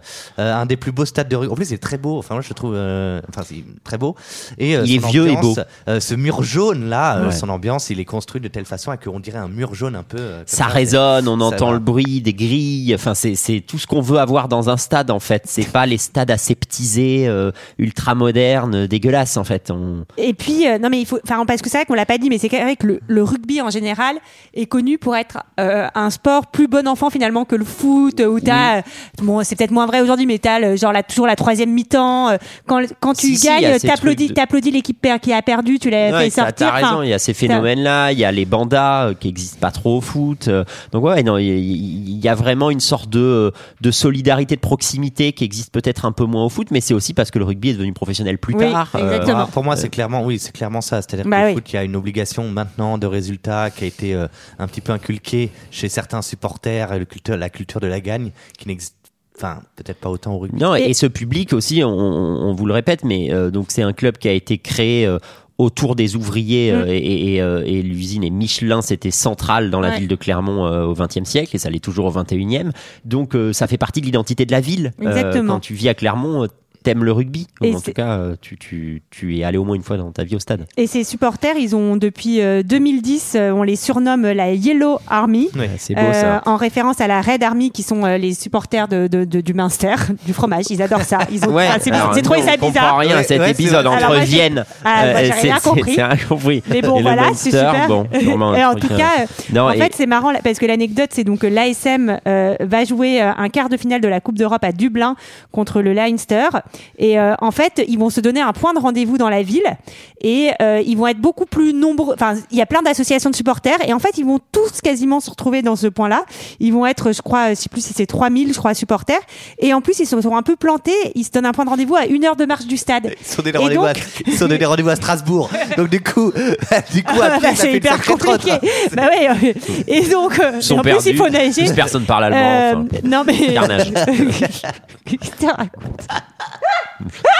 Et donc, ils vont traverser la ville, euh, ils vont traverser euh, Dublin, euh, cette armée de 3000 personnes euh, jaunes, et donc ils vont avoir euh, ce, ce surnom qui va euh, maintenant, Ouais, euh, et- qu'ils vont reprendre, quoi, et donc ils sont très fiers. Et quand ils se déplacent en plus en Coupe d'Europe, parce qu'il faut le dire, au rugby, on se déplace pas trop. Euh, le public Oui. extérieur, c'est pas un phénomène qui existe vraiment. Même quand on dit ah, il y a un super public, mais vous voyez pas beaucoup de supporters de l'équipe adverse, ou alors c'est parce que les mecs vivent dans cette ville-là. Mais euh, c'est- et, et là, euh, les Clermontois en Coupe d'Europe, ils se déplacent. Et euh, comme tu l'as dit, la, la, la Red Army, c'est le Munster. Euh, Si vous allez une fois dans votre vie à Limerick, euh, dans le sud-ouest de l'Irlande, je pense jamais en fait, euh, vous voyez vraiment ce mur rouge. Je vous dis, purée, mais je vais forcément le perdre ce match parce que les mecs te Ouais. regardent comme, je sais pas, comme le Borussia Dortmund au, au foot euh, Ouais, euh, fait ouais, cet effet-là en fait. Et euh, Clermont est clairement, a clairement un public de cet acabit-là. Enfin, en tout cas, c'est c'est ce public-là qui, qui, qui est toujours là, toujours là derrière euh, Clermont. Euh, et donc, euh, saison 2009-2010, euh, comment ça se passe euh, pour l'ASM cette saison? Moi, je vais vous faire une confession. Honnêtement, j'y crois plus. Enfin, je, je pense qu'ils la gagneront pas. Enfin, Non, on a fait c'est 10 terrible parce finales. Je suis, bon, aussi- je suis également un peu désabusé. Ouais. ouais, je- Allez, moi je crois qu'il faut y croire. Ouais, tu Moi, penses ce qu'il faut- bah, même, si la saison, allez, hein. même si la saison, elle est pas terrible. Non, Elle est un peu en deux- quoi. Ils arrivent quand même à choper les, les barrages. On parle d'une équipe un peu euh, vieillissante quand on parle de l'ASM. Euh, ah, ils arrivent à faire une, une euh, ils arrivent en demi contre Toulon après avoir euh, battu le Racing. Mm. Euh, deux matchs difficiles. Bah, enfin, c'est surtout deux. Enfin, ça va être euh, un match magnifique contre Toulon en demi-finale à Saint-Étienne euh, où on jouera la prolongation. Ouais, bah, de toute façon, un Ouais. club de losers comme ça, euh, en prolongation, il peut pas gagner, je pense. Eh, Non. si. En demi-finale, moi je pense qu'ils vont même pas aller en finale. Mais si Ah bon Mais si Ah bon Mais si Ah, mais si. Ah Mais si Mais, Mais mais- si mais Ah t'as raison, Mais si on Ah, va mais en prolongation, le match fou. donc est super serré, Bah ouais. 22-22 à la fin du temps réglementaire, et là, on a, euh, Olivier nous avait parlé d'un d'un jeune joueur quelques années avant qui avait signé qui s'appelait Brock James, Oui. et ce Brock James, il va tenter un drop à 55 mètres en coin des poteaux. Alors pour dire ce que c'est un drop, c'est on va euh, lâcher le ballon et le taper au pied pour essayer de le mettre euh, entre, les, poteaux. Oui, mais c'est pas comme une pénalité où tout est figé, où Exactement. les mecs ne peuvent pas te rentrer dedans. Là, ils peuvent vraiment foncer Oui. vers toi. T'as des mecs de peu temps 100 pour kilos qui, qui te courent Euh, dessus quoi. Exactement, et t'as peu de temps. Et ce drop te permet d'avoir trois points de plus si tu le réussis. Et est-ce qu'il va le réussir Oui, Oui. il va le réussir. sûr, ça va Et derrière, magnifique. On vous mettra évidemment les vidéos sur les réseaux je pense que c'est Younes qui le fera. Euh, et, et là, euh, ça débloque quelque chose euh, Ouais. mentalement. On a Julien Malzieux qui euh, fait un sprint de 80 mètres qui permet à l'ASM bah, d'assommer euh, l'adversaire euh, toulonnais 35-22 à la 94e minute. Ils se feront peur quand même. Euh, Bon, Eric Blanc, le commentateur de France Télévisions, s'exclama euh, au moment du, de l'essai de Julien Malzieux Les Clermontois peuvent réserver l'hôtel à Paris pour la finale. Et en fait, c'est ce qu'ils ont fait. Exactement, ils ont puisque bien fait. score final euh, 29-35 pour l'ASM qui va retrouver Perpignan euh, en finale. Oui. Et, C'est la euh, revanche, en fait, la revanche d'une année sur l'autre. Et Ouais. je vais juste vous faire écouter un, un- un petit extrait parce que bah, malgré les défaites, euh, bah, les supporters, eux, bah, ils y croient toujours, contrairement à vous. Bonjour, est-ce que tu peux me dire pourquoi la GSM va gagner Bah l'ASM va gagner parce que tout simplement c'est la meilleure équipe de France. On a perdu peut-être dix fois mais nous au moins on a une histoire contrairement à Perpignan. Et puis comme on dit, la dixième est offerte. Euh, la onzième est offerte, pardon. Donc euh, allez l'ASM et on va gagner C'est quoi la question Salut, dis-moi, tu peux me dire pourquoi c'est l'ASM qui va gagner cette année Parce qu'on est les meilleurs, c'est plus que ça. Allez-y, Il y a autre chose. Il y a autre chose. c'est quoi Je peux pas. Il y a quelque chose de magique. C'est quoi qui quelque la chose de magique qui fait la différence. On peut pas l'expliquer, mais ils vont gagner. C'est les volcans d'Auvergne Public de France, tout simplement. C'est le meilleur public de France. C'est un amour pour notre équipe. C'est simplement la meilleure équipe de France aussi. Je, je sais pas. Je pourrais pas vous la dire. force avec des volcans d'Auvergne C'est exactement. Ça va être un truc comme ça. Et à nous, c'est exceptionnel.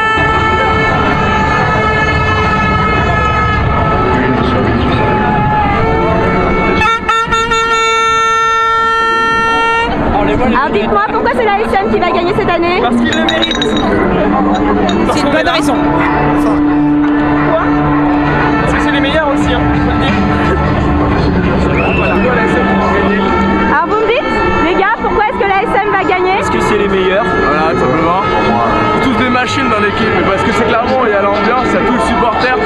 On est bien plus qu'à Perpignan, ils sont beaucoup moins là-bas, ils supportent moins. C'est tout, parce que l'ASM, c'est tout.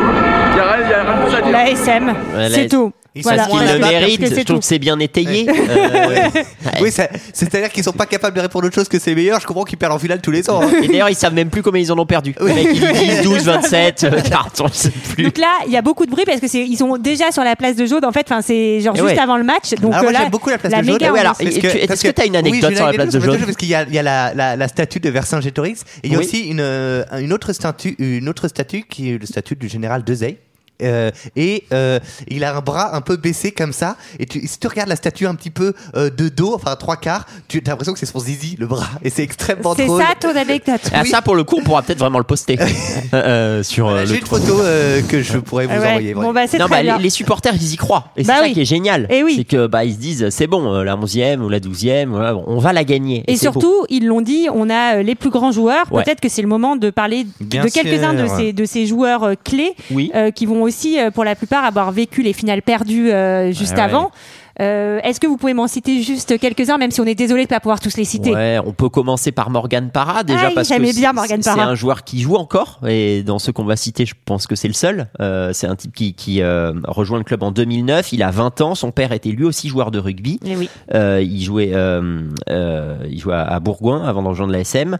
Euh, au, au début, il a, on se dit pas que ça va forcément devenir un grand joueur parce qu'il se blesse assez rapidement. Euh, finalement, la Scoumoun de Clermont, c'est aussi de se blesser en arrivant au club.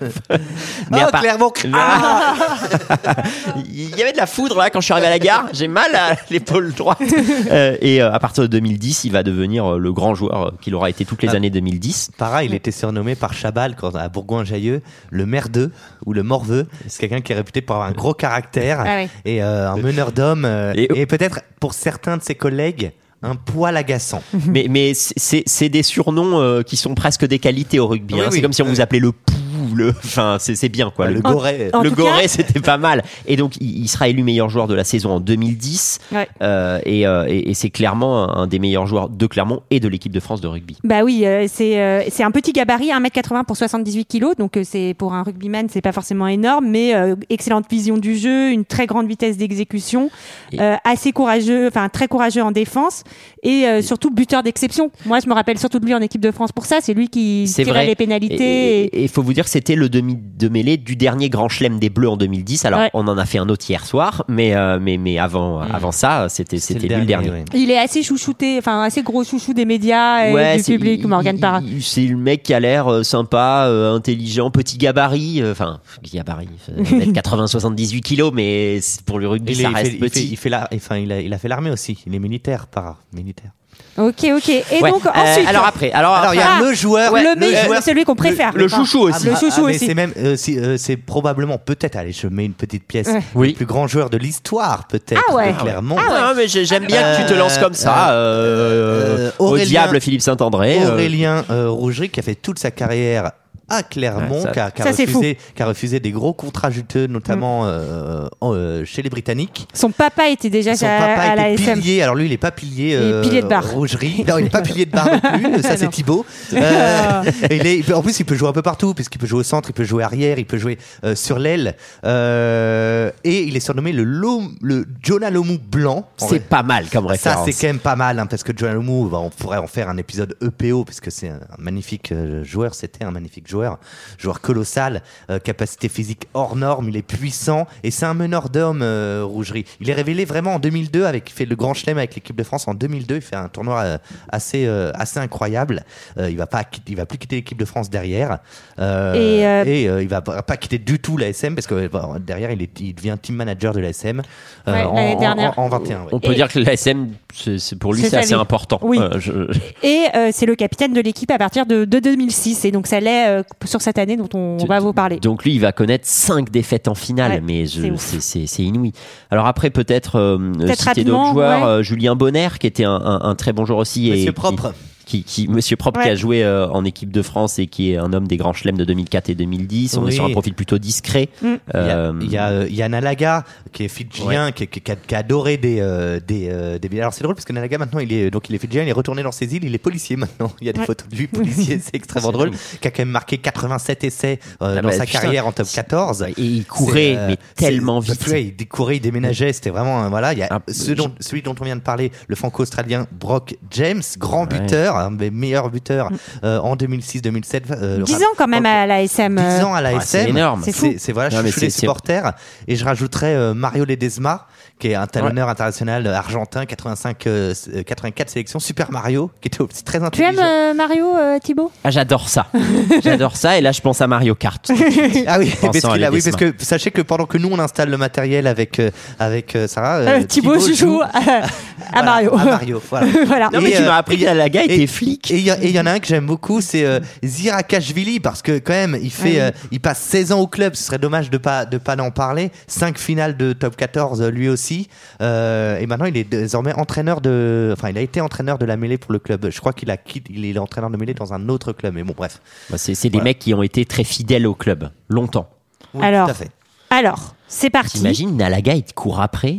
Ah bah j'aimerais pas. flic. Et là, mais t'as aucune chance crois, de t'en mais je crois que c'est sortir. assez triste. Je crois que c'est parce que s'il a fait faillite, enfin Ouais, qu'il ok. avait Bon. plus, enfin Ouais, voilà, bon, qu'il a dû se bon. reconvertir. C'est pas. Mais en fait, il y a un vrai débat sur euh, les joueurs des îles Oui. et, et leur argent Oui. Et, et comment on les accompagne Ah ouais. quand- avec les sommes d'argent parce qu'il y a beaucoup de cas comme comme euh, comme vrai. lui comme euh, Nalaga ou qui ont euh, perdu énormément euh, d'argent et qui viennent aussi de, de comme lui comme Alors, les euh, on essaye de les accompagner, mais c'est difficile. C'est un changement culturel de malade. Les mecs, Oui, euh, ils viennent vraiment- des Fidji, ils jouent en championnat de France à Clermont. Ouais. Euh, et c'est vrai que parfois, ils, ils peuvent euh, déprimer ou péter les plombs ou faire n'importe quoi avec l'argent. Alors, c'est pas une vérité générale, hein, surtout les mecs qui sont euh, des Fidji ou, ou de ces îles-là. Mais, mais ouais, c'est une vraie question. Alors en tout cas, c'est parti. Le Ah. coup d'envoi est donné. Je suis bien stressée. Je pense. Je me rappelle, Ouais. on a donc on a une amie avec Thibaut euh, qui est de Clermont-Ferrand et je me rappelle. euh, je pense qu'on a. Je sais pas si c'était une demi-finale ou une finale. Qu'on on était à Clermont et euh, donc euh, il le regardait mais à la télé et sa maman ne regardait pas le match en fait. Alors qu'elle est énorme, elle est fan, elle adore, mais elle dit je peux pas regarder.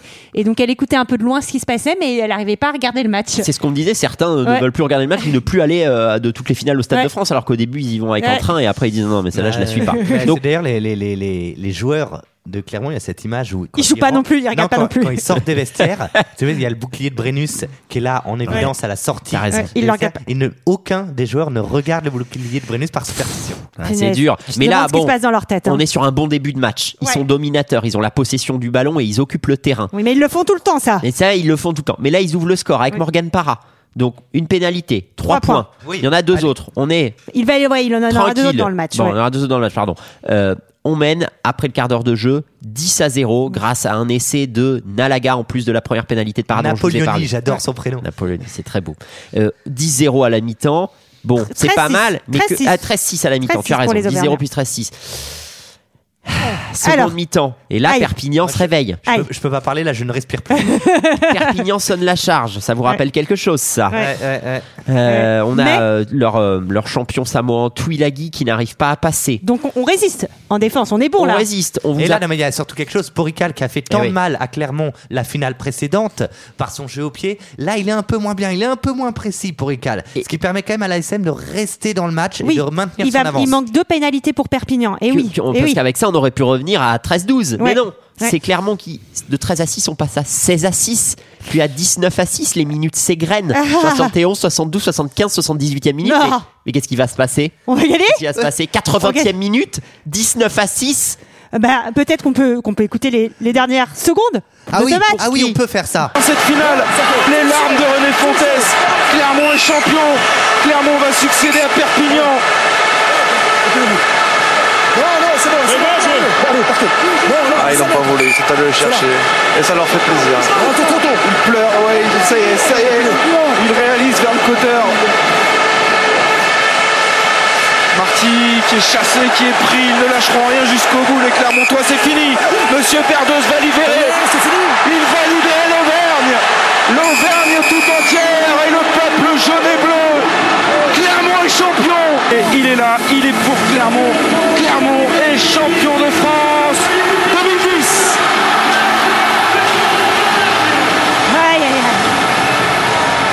Moi, j'en ai sincèrement des frissons. Moi aussi, ça me donne les larmes aux yeux encore. compte 60 000 personnes place de Jaude à Clermont pour fêter tout la ça pour victoire. prendre des photos de la statue pour euh, du zizi. Ouais, c'est- exactement.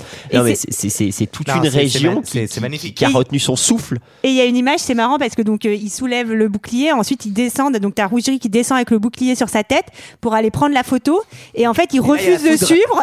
non, et là il y a la foudre et ça gâche la fête. Bon, non, La et finale il, est annulée. il va pas tout de suite prendre la photo. D'abord, il va se rapprocher des supporters pour leur montrer le bouclier de Brennus et leur dire on a gagné. C'est- vraiment devenu un Eh, Il y a, totem. Il y a. Brock James euh, qui aime- mm, qu'on aime beaucoup euh, qui, qui dira le bouclier c'est pour toi à la foule. Eh ben ouais. Euh, voilà, il C'est ira trop beau. sa carrière à La Rochelle d'ailleurs. Brock James. Et euh, j'avais un autre, une autre citation donc de Thierry Fraisse, qui est président de l'interclub des supporters de l'ASM, et il dit donc c'était un très bon moment. Bah oui, tu m'étonnes. Nous avions tellement attendu. Personnellement, j'avais vécu toutes les finales depuis 1978 et elles avaient toutes été perdues. Ma première pensée a été vers tous les supporters qui n'avaient pas connu cette victoire, comme nos pères ou nos grands-pères. C'est beau quand même, je trouve. Non, c'est magnifique. euh, c'est- sincèrement magnifique. Alors, moi, je regrette presque que cette finale euh, soit trop facile. 19 à 6, on aurait presque voulu un scénar un peu Oui, dingue. plus euh, dramatique. De Ah ouais, prolongation, mais t'es- une victoire à la dernière minute. Ouais, mais là, tu vois, tu chipotes. Non, tu chipotes. non, je chipote. Tu chipotes. Donc voilà, donc retenez qu'on ne peut pas battre Clermont 11 fois de suite en finale. Et d'ailleurs, c'est drôle parce qu'ils ont un peu passé leur commune à, à Perpignan, qui derrière, euh, les années d'après, euh, sont un peu plus pénibles pour Perpignan. Ils descendent en Pro D2, etc. Donc c'est comme s'ils les avaient passés leur commune, mais en fait, non. On va, C'est voir vrai. que- on va voir qu'en fait, non, ils l'ont pas passé parce qu'ils vont, ils vont la garder encore un temps, même après cette Oui. finale gagnée. Et, et au final, la méthode Verne Cotter aura fonctionné. aura fonctionné, Enfin, en tout exactement. cas, En tout cas, euh, bah oui, c'est vrai qu'ils vont, ils vont reperdre une finale euh, en 2015 après, peut-être pour parler rapidement de l'après. Ouais, Donc euh, tu te dis bon, finalement la malédiction a été rompue une fois, mais pas deux. Et si, puisque on le dit très vite, hein, mais euh, l'ASM va remettre le couvert en 2017 face à Toulon, euh, 22-16. 22-16, ouais, très belle. euh, Ouais, très, belle, très belle finale et, et- et- et Toulon aura sa revanche En donc 2019. une douzième défaite euh, Ouais. il emportera de 24 à 18 en 2019 face à, face à la Ah, SM mais Et alors Auvergne. Et, et, et, euh, et du coup, c'est très bien le, c'est très bien le championnat français. Bah oui, il y a peut-être une autre, une, Eh oui. peut-être une autre malédiction qu'on n'arrive Bah pas oui. à rompre pour l'instant, c'est c'est l'Europe. ouais. On a dit qu'on avait gagné le challenge européen, donc la, la fois, D2 ouais, de La- l'Europe. la, Enfin, petite coupe d'Europe La petite coupe d'Europe. Mais par contre, euh, la- l'ex H-Cup, la Coupe d'Europe, pour l'instant, euh, la Ligue des Champions. on la gagne pas. Et on la gagne pas. Et alors que sur certaines éditions, ils ont été super forts. En 2013, ils vont en finale. Et, et- et franchement, euh, c'est pas immérité s'ils la, euh, s'ils la gagnent. Ils finissent premier de leur poule devant le Leinster, qui est un des plus gros clubs euh, euh, européens. Euh, ils gagnent contre Montpellier en quart et contre le Munster, qui est l'autre grosse province irlandaise en demi. Pff, on se dit, allez, première finale euh, euh, contre Toulon, ça va forcément le faire. Ouais. Et en fait, à Toulon, ils ont un mec qui s'appelle Johnny Wilkinson et, et- et Mm. Clermont va dominer une très grosse partie du match, plus d'une heure. Euh, ils vont attaquer comme des dingues et ils vont perdre à un point contre Toulon. Donc on peut pas s'empêcher de penser à la malédiction encore. Perdre 16 à 15 Ouais, c'est contre, dur. euh, contre Toulon, c'est peut-être celle qu'ils n'auraient jamais dû perdre. Mais c'est pas grave, ils reviennent en finale en 2015. Ils sont Alors, je sais encore- pas, je, je sais Oui, plus ce que tu as dit, c'est les Clermontois qui vont mener pendant plus d'une heure de jeu Ouais. et qui après ouais, vont, vont quand même perdre à un point près. C'est dur. Parce qu'ils avaient ouais, euh, Wilkinson qui était peut-être Bah le meilleur joueur du du monde. monde. Et en 2015, c'est un peu les mêmes scénarios. Ils battent en poule les tout meilleurs, les, les Saracens, le Munster encore. Mm. Ils, ils ont des parcours à chaque fois pas faciles. Ils doivent Ouais. battre les meilleurs avant la finale. Ils font un tournoi splendide où, en gros, tout le monde leur donnerait bien le titre pour l'ensemble de leur œuvre. Euh, mais et- ça suffit pas. Ouais, Et, ils euh, retrouvent et- Toulon. Et, et ils retrouvent, C'est euh, souvent des très belles finales. Là aussi, c'est un Ouais. match assez ouf, euh, donc, euh, avec vraiment un super suspense. C'est ça aussi qui est ouf, quoi. C'est c'est serré à, la- à chaque fois. C'est dingue et c'est troisième coupe consécutive pour Toulon, 24-18. Et ils iront encore en finale en 2017. Là, ce sera un peu moins serré contre les Saracens qui sont objectivement un peu meilleurs Ouais, qu'eux. Et, et- et le- l'entraîneur qui n'est euh, plus Verne Cotter, Franck Azema, dira on est tombé sur plus fort que nous. Mais on peut pas s'empêcher de penser à, à- à cette malédiction. C'est drôle parce que parce que tu pourrais faire les- tu pourrais voir l'effet inverse, à savoir que euh, après ils arrivent en finale. Enfin tu vois ils font là trois c'est quoi 2013, 2015, 2017. Ouais. C'est trois finales euh, de Coupe d'Europe en euh, six ans. Enfin c'est c'est démentiel. C'est- Pareil ouais. euh, 2007 à 2010 ils gagnent en 2010 mais ils se font quatre finales de championnat de France d'affilée. Je veux dire tu C'est pourrais ouf. tu pourrais te dire que bah finalement euh, c'est quand même une équipe Ils ont une régularité de fou. et, et pourtant tu n'arrives pas à se te défaire de ce côté loser. Et, et on peut pas dire qu'ils s'écroulent, franchement. Euh, c'est c'est à chaque fois, ça se joue à pas grand chose. Alors, est-ce qu'il y a une part euh, d'ADN en, en eux? Est-ce qu'ils ont euh, souvent pas de chance? C'est un mélange de tout ça. C'est une très grande équipe. On sait que le sport professionnel, ça se joue souvent à pas grand chose. Pour Clermont, ça tombe souvent du mauvais côté, mais c'est une équipe exceptionnelle. Peut-être euh, on peut euh, dire un mot. euh, on on a parlé un peu de l'identité de jeu, mais j'avais j'ai noté quelque chose. Pour être honnête, je sais pas où je où je chouré, mais quelqu'un, un mauvais tweetos nous le dira peut-être sur Clermont et, et- et- et l'idée qu'ils ont de ce sport. Alors, C'était dans un rugby qui a tendance à se restreindre à un jeu de casse-briques et où il est devenu plus important d'encaisser moins de points que son adversaire plutôt que d'en inscrire davantage. Les jaunes et bleus protègent encore une certaine idée du jeu. Un rugby qui déplace le ballon, les défenses et crée des intervalles ou des situations de surnombre. L'essence même de notre sport, qui en plus du combat et de l'affrontement nécessaire, peut encore aujourd'hui être un jeu d'évitement. Pas étonnant que le public adhère et que l'ASM Clermont-Auvergne exerce un pouvoir séducteur bien au-delà de ses frontières géographiques. C'est beau. Et on peut peut-être terminer par ça, de dire Bah que ouais. Clermont est aimé bien au-delà de la ville, du vrai. département du Puy-de-Dôme et de la région Auvergne. C'est un club qui est apprécié partout en France. Bah Mais ouais. Est-ce que c'est un club qui est apprécié parce que c'est son côté loser qui a fait Sûrement. un peu, un peu comme Poulidor Un peu loser que, magnifique aussi, quoi. Mais, euh, mais oui, c'est très beau. Bah écoutez, euh, merci beaucoup euh, à tous les deux. J'étais très contente parce que en plus, quand même, ça finit bien parce qu'à la fin, quand même, Clermont gagne et moi, je suis Ouais, et contente. ça, on aime bien. Et ça, vrai c'est aime bien. important. Ça finit bien. Et ce que je vous propose, c'est de retrouver Chloé pour l'anti-doping. J'étais sur la liste des joueurs qui passaient au contrôle antidoping. Donc il fallait faire la petite chose.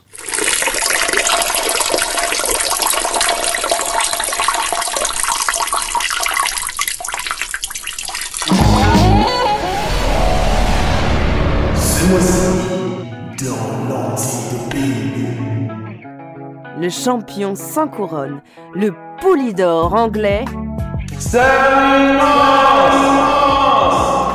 On ne sait si Bambin Sterling Moss a appris à rouler avant d'apprendre à marcher, mais une chose est sûre, son enfance fut baignée dans les sports mécaniques.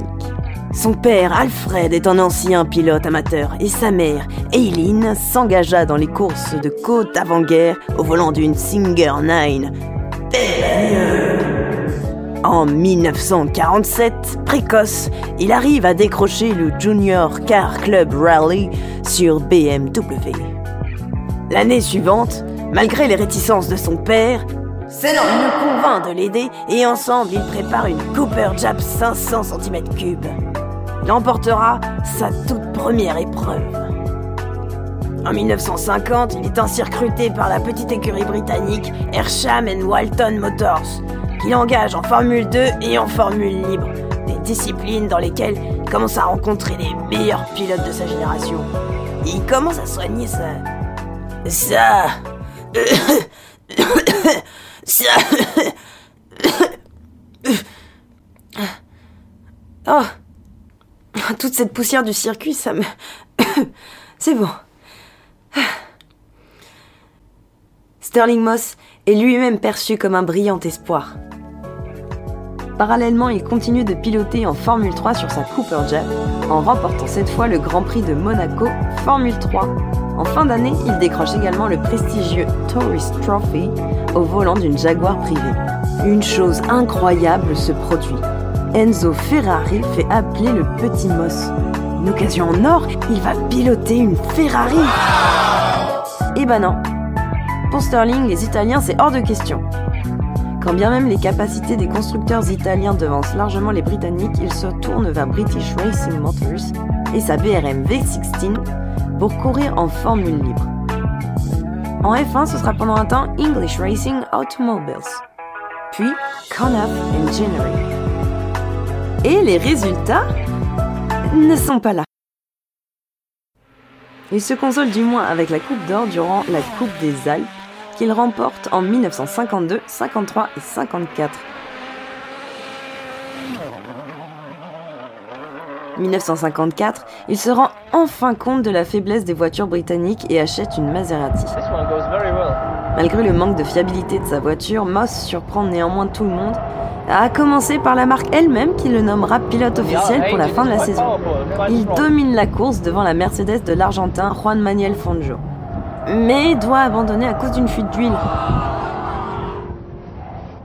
Cela attire l'attention de Mercedes et à partir de 1955, le Britannique et l'Argentin vont courir ensemble.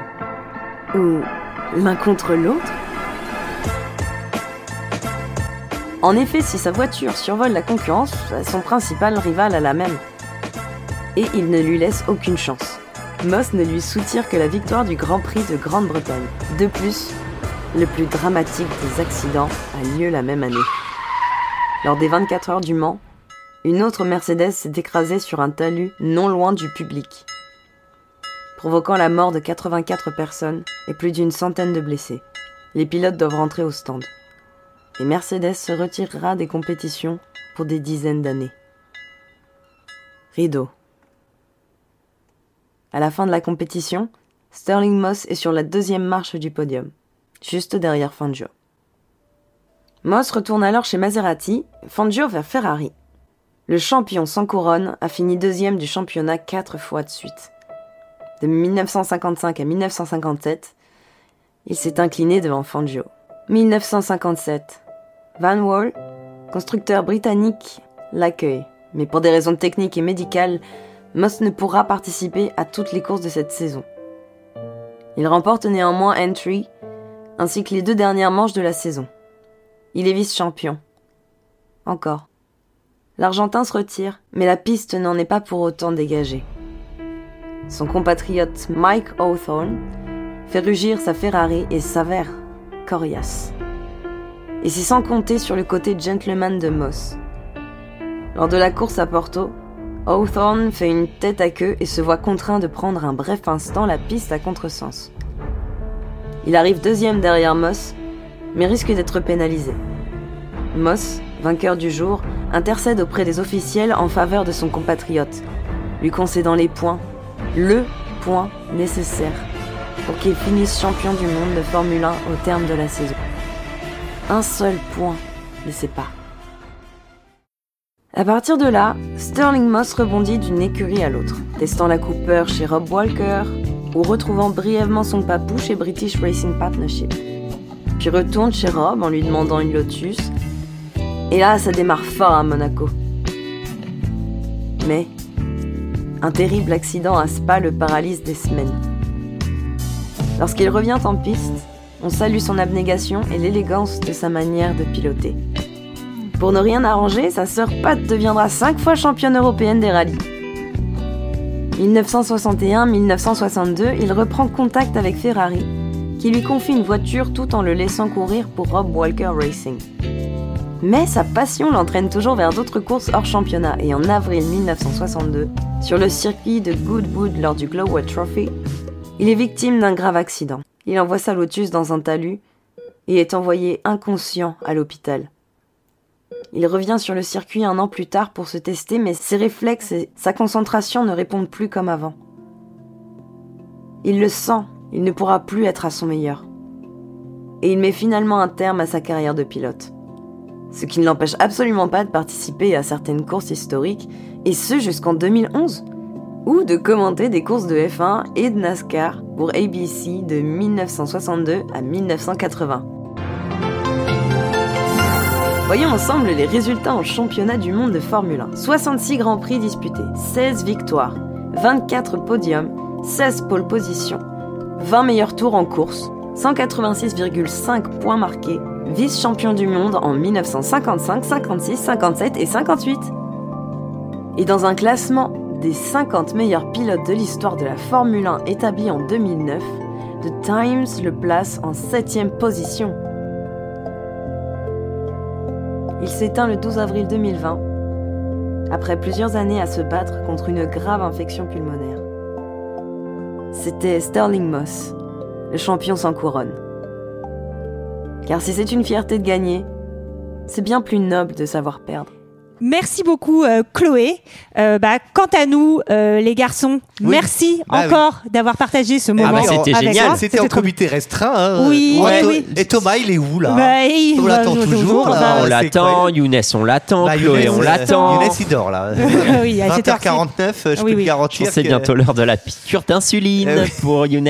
En tout cas, euh, n'hésitez pas à nous suivre sur les réseaux sociaux d'ici Ah oui, le mois Mais prochain. Oui, Twitter. Regardez, on a un nouveau CM tout neuf de Twitter. Ça Vous avez n'arrête vu pas dans tous les sens. Là, on, on vise le million d'abonnés Ah, d'ici hein. Ouais, la fin du mois. Ouais, ouais. Qu'on a le même manager que Nabila, je trouve que ça explose. Euh, C'est depuis que, que c'est Nabila, notre CM, ça Ça explose. nous a coûté un peu de pognon, mais, oui, euh, mais bon, ça valait le franchement, c'était bien. On a gagné faire. 27 followers. Facebook, Euh, Insta, n'hésitez pas à écouter les autres podcasts de euh, fréquence. Relire moderne. Tintin. Voilà, J'en ai marre. de cette blague. Culture 2000, 20 minutes avant la fin du monde. Et comment il s'appelle le truc là, tout petit là Là, de ciné et tout. Ah, ils me font euh, pas rire. En plus, en c'est même pas un truc de ciné, cinéma en plus. Non, deux heures de merde, non.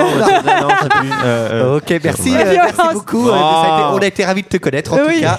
tu es viré. Alors, merci à tous. Et puis, on se retrouve le mois prochain. The P.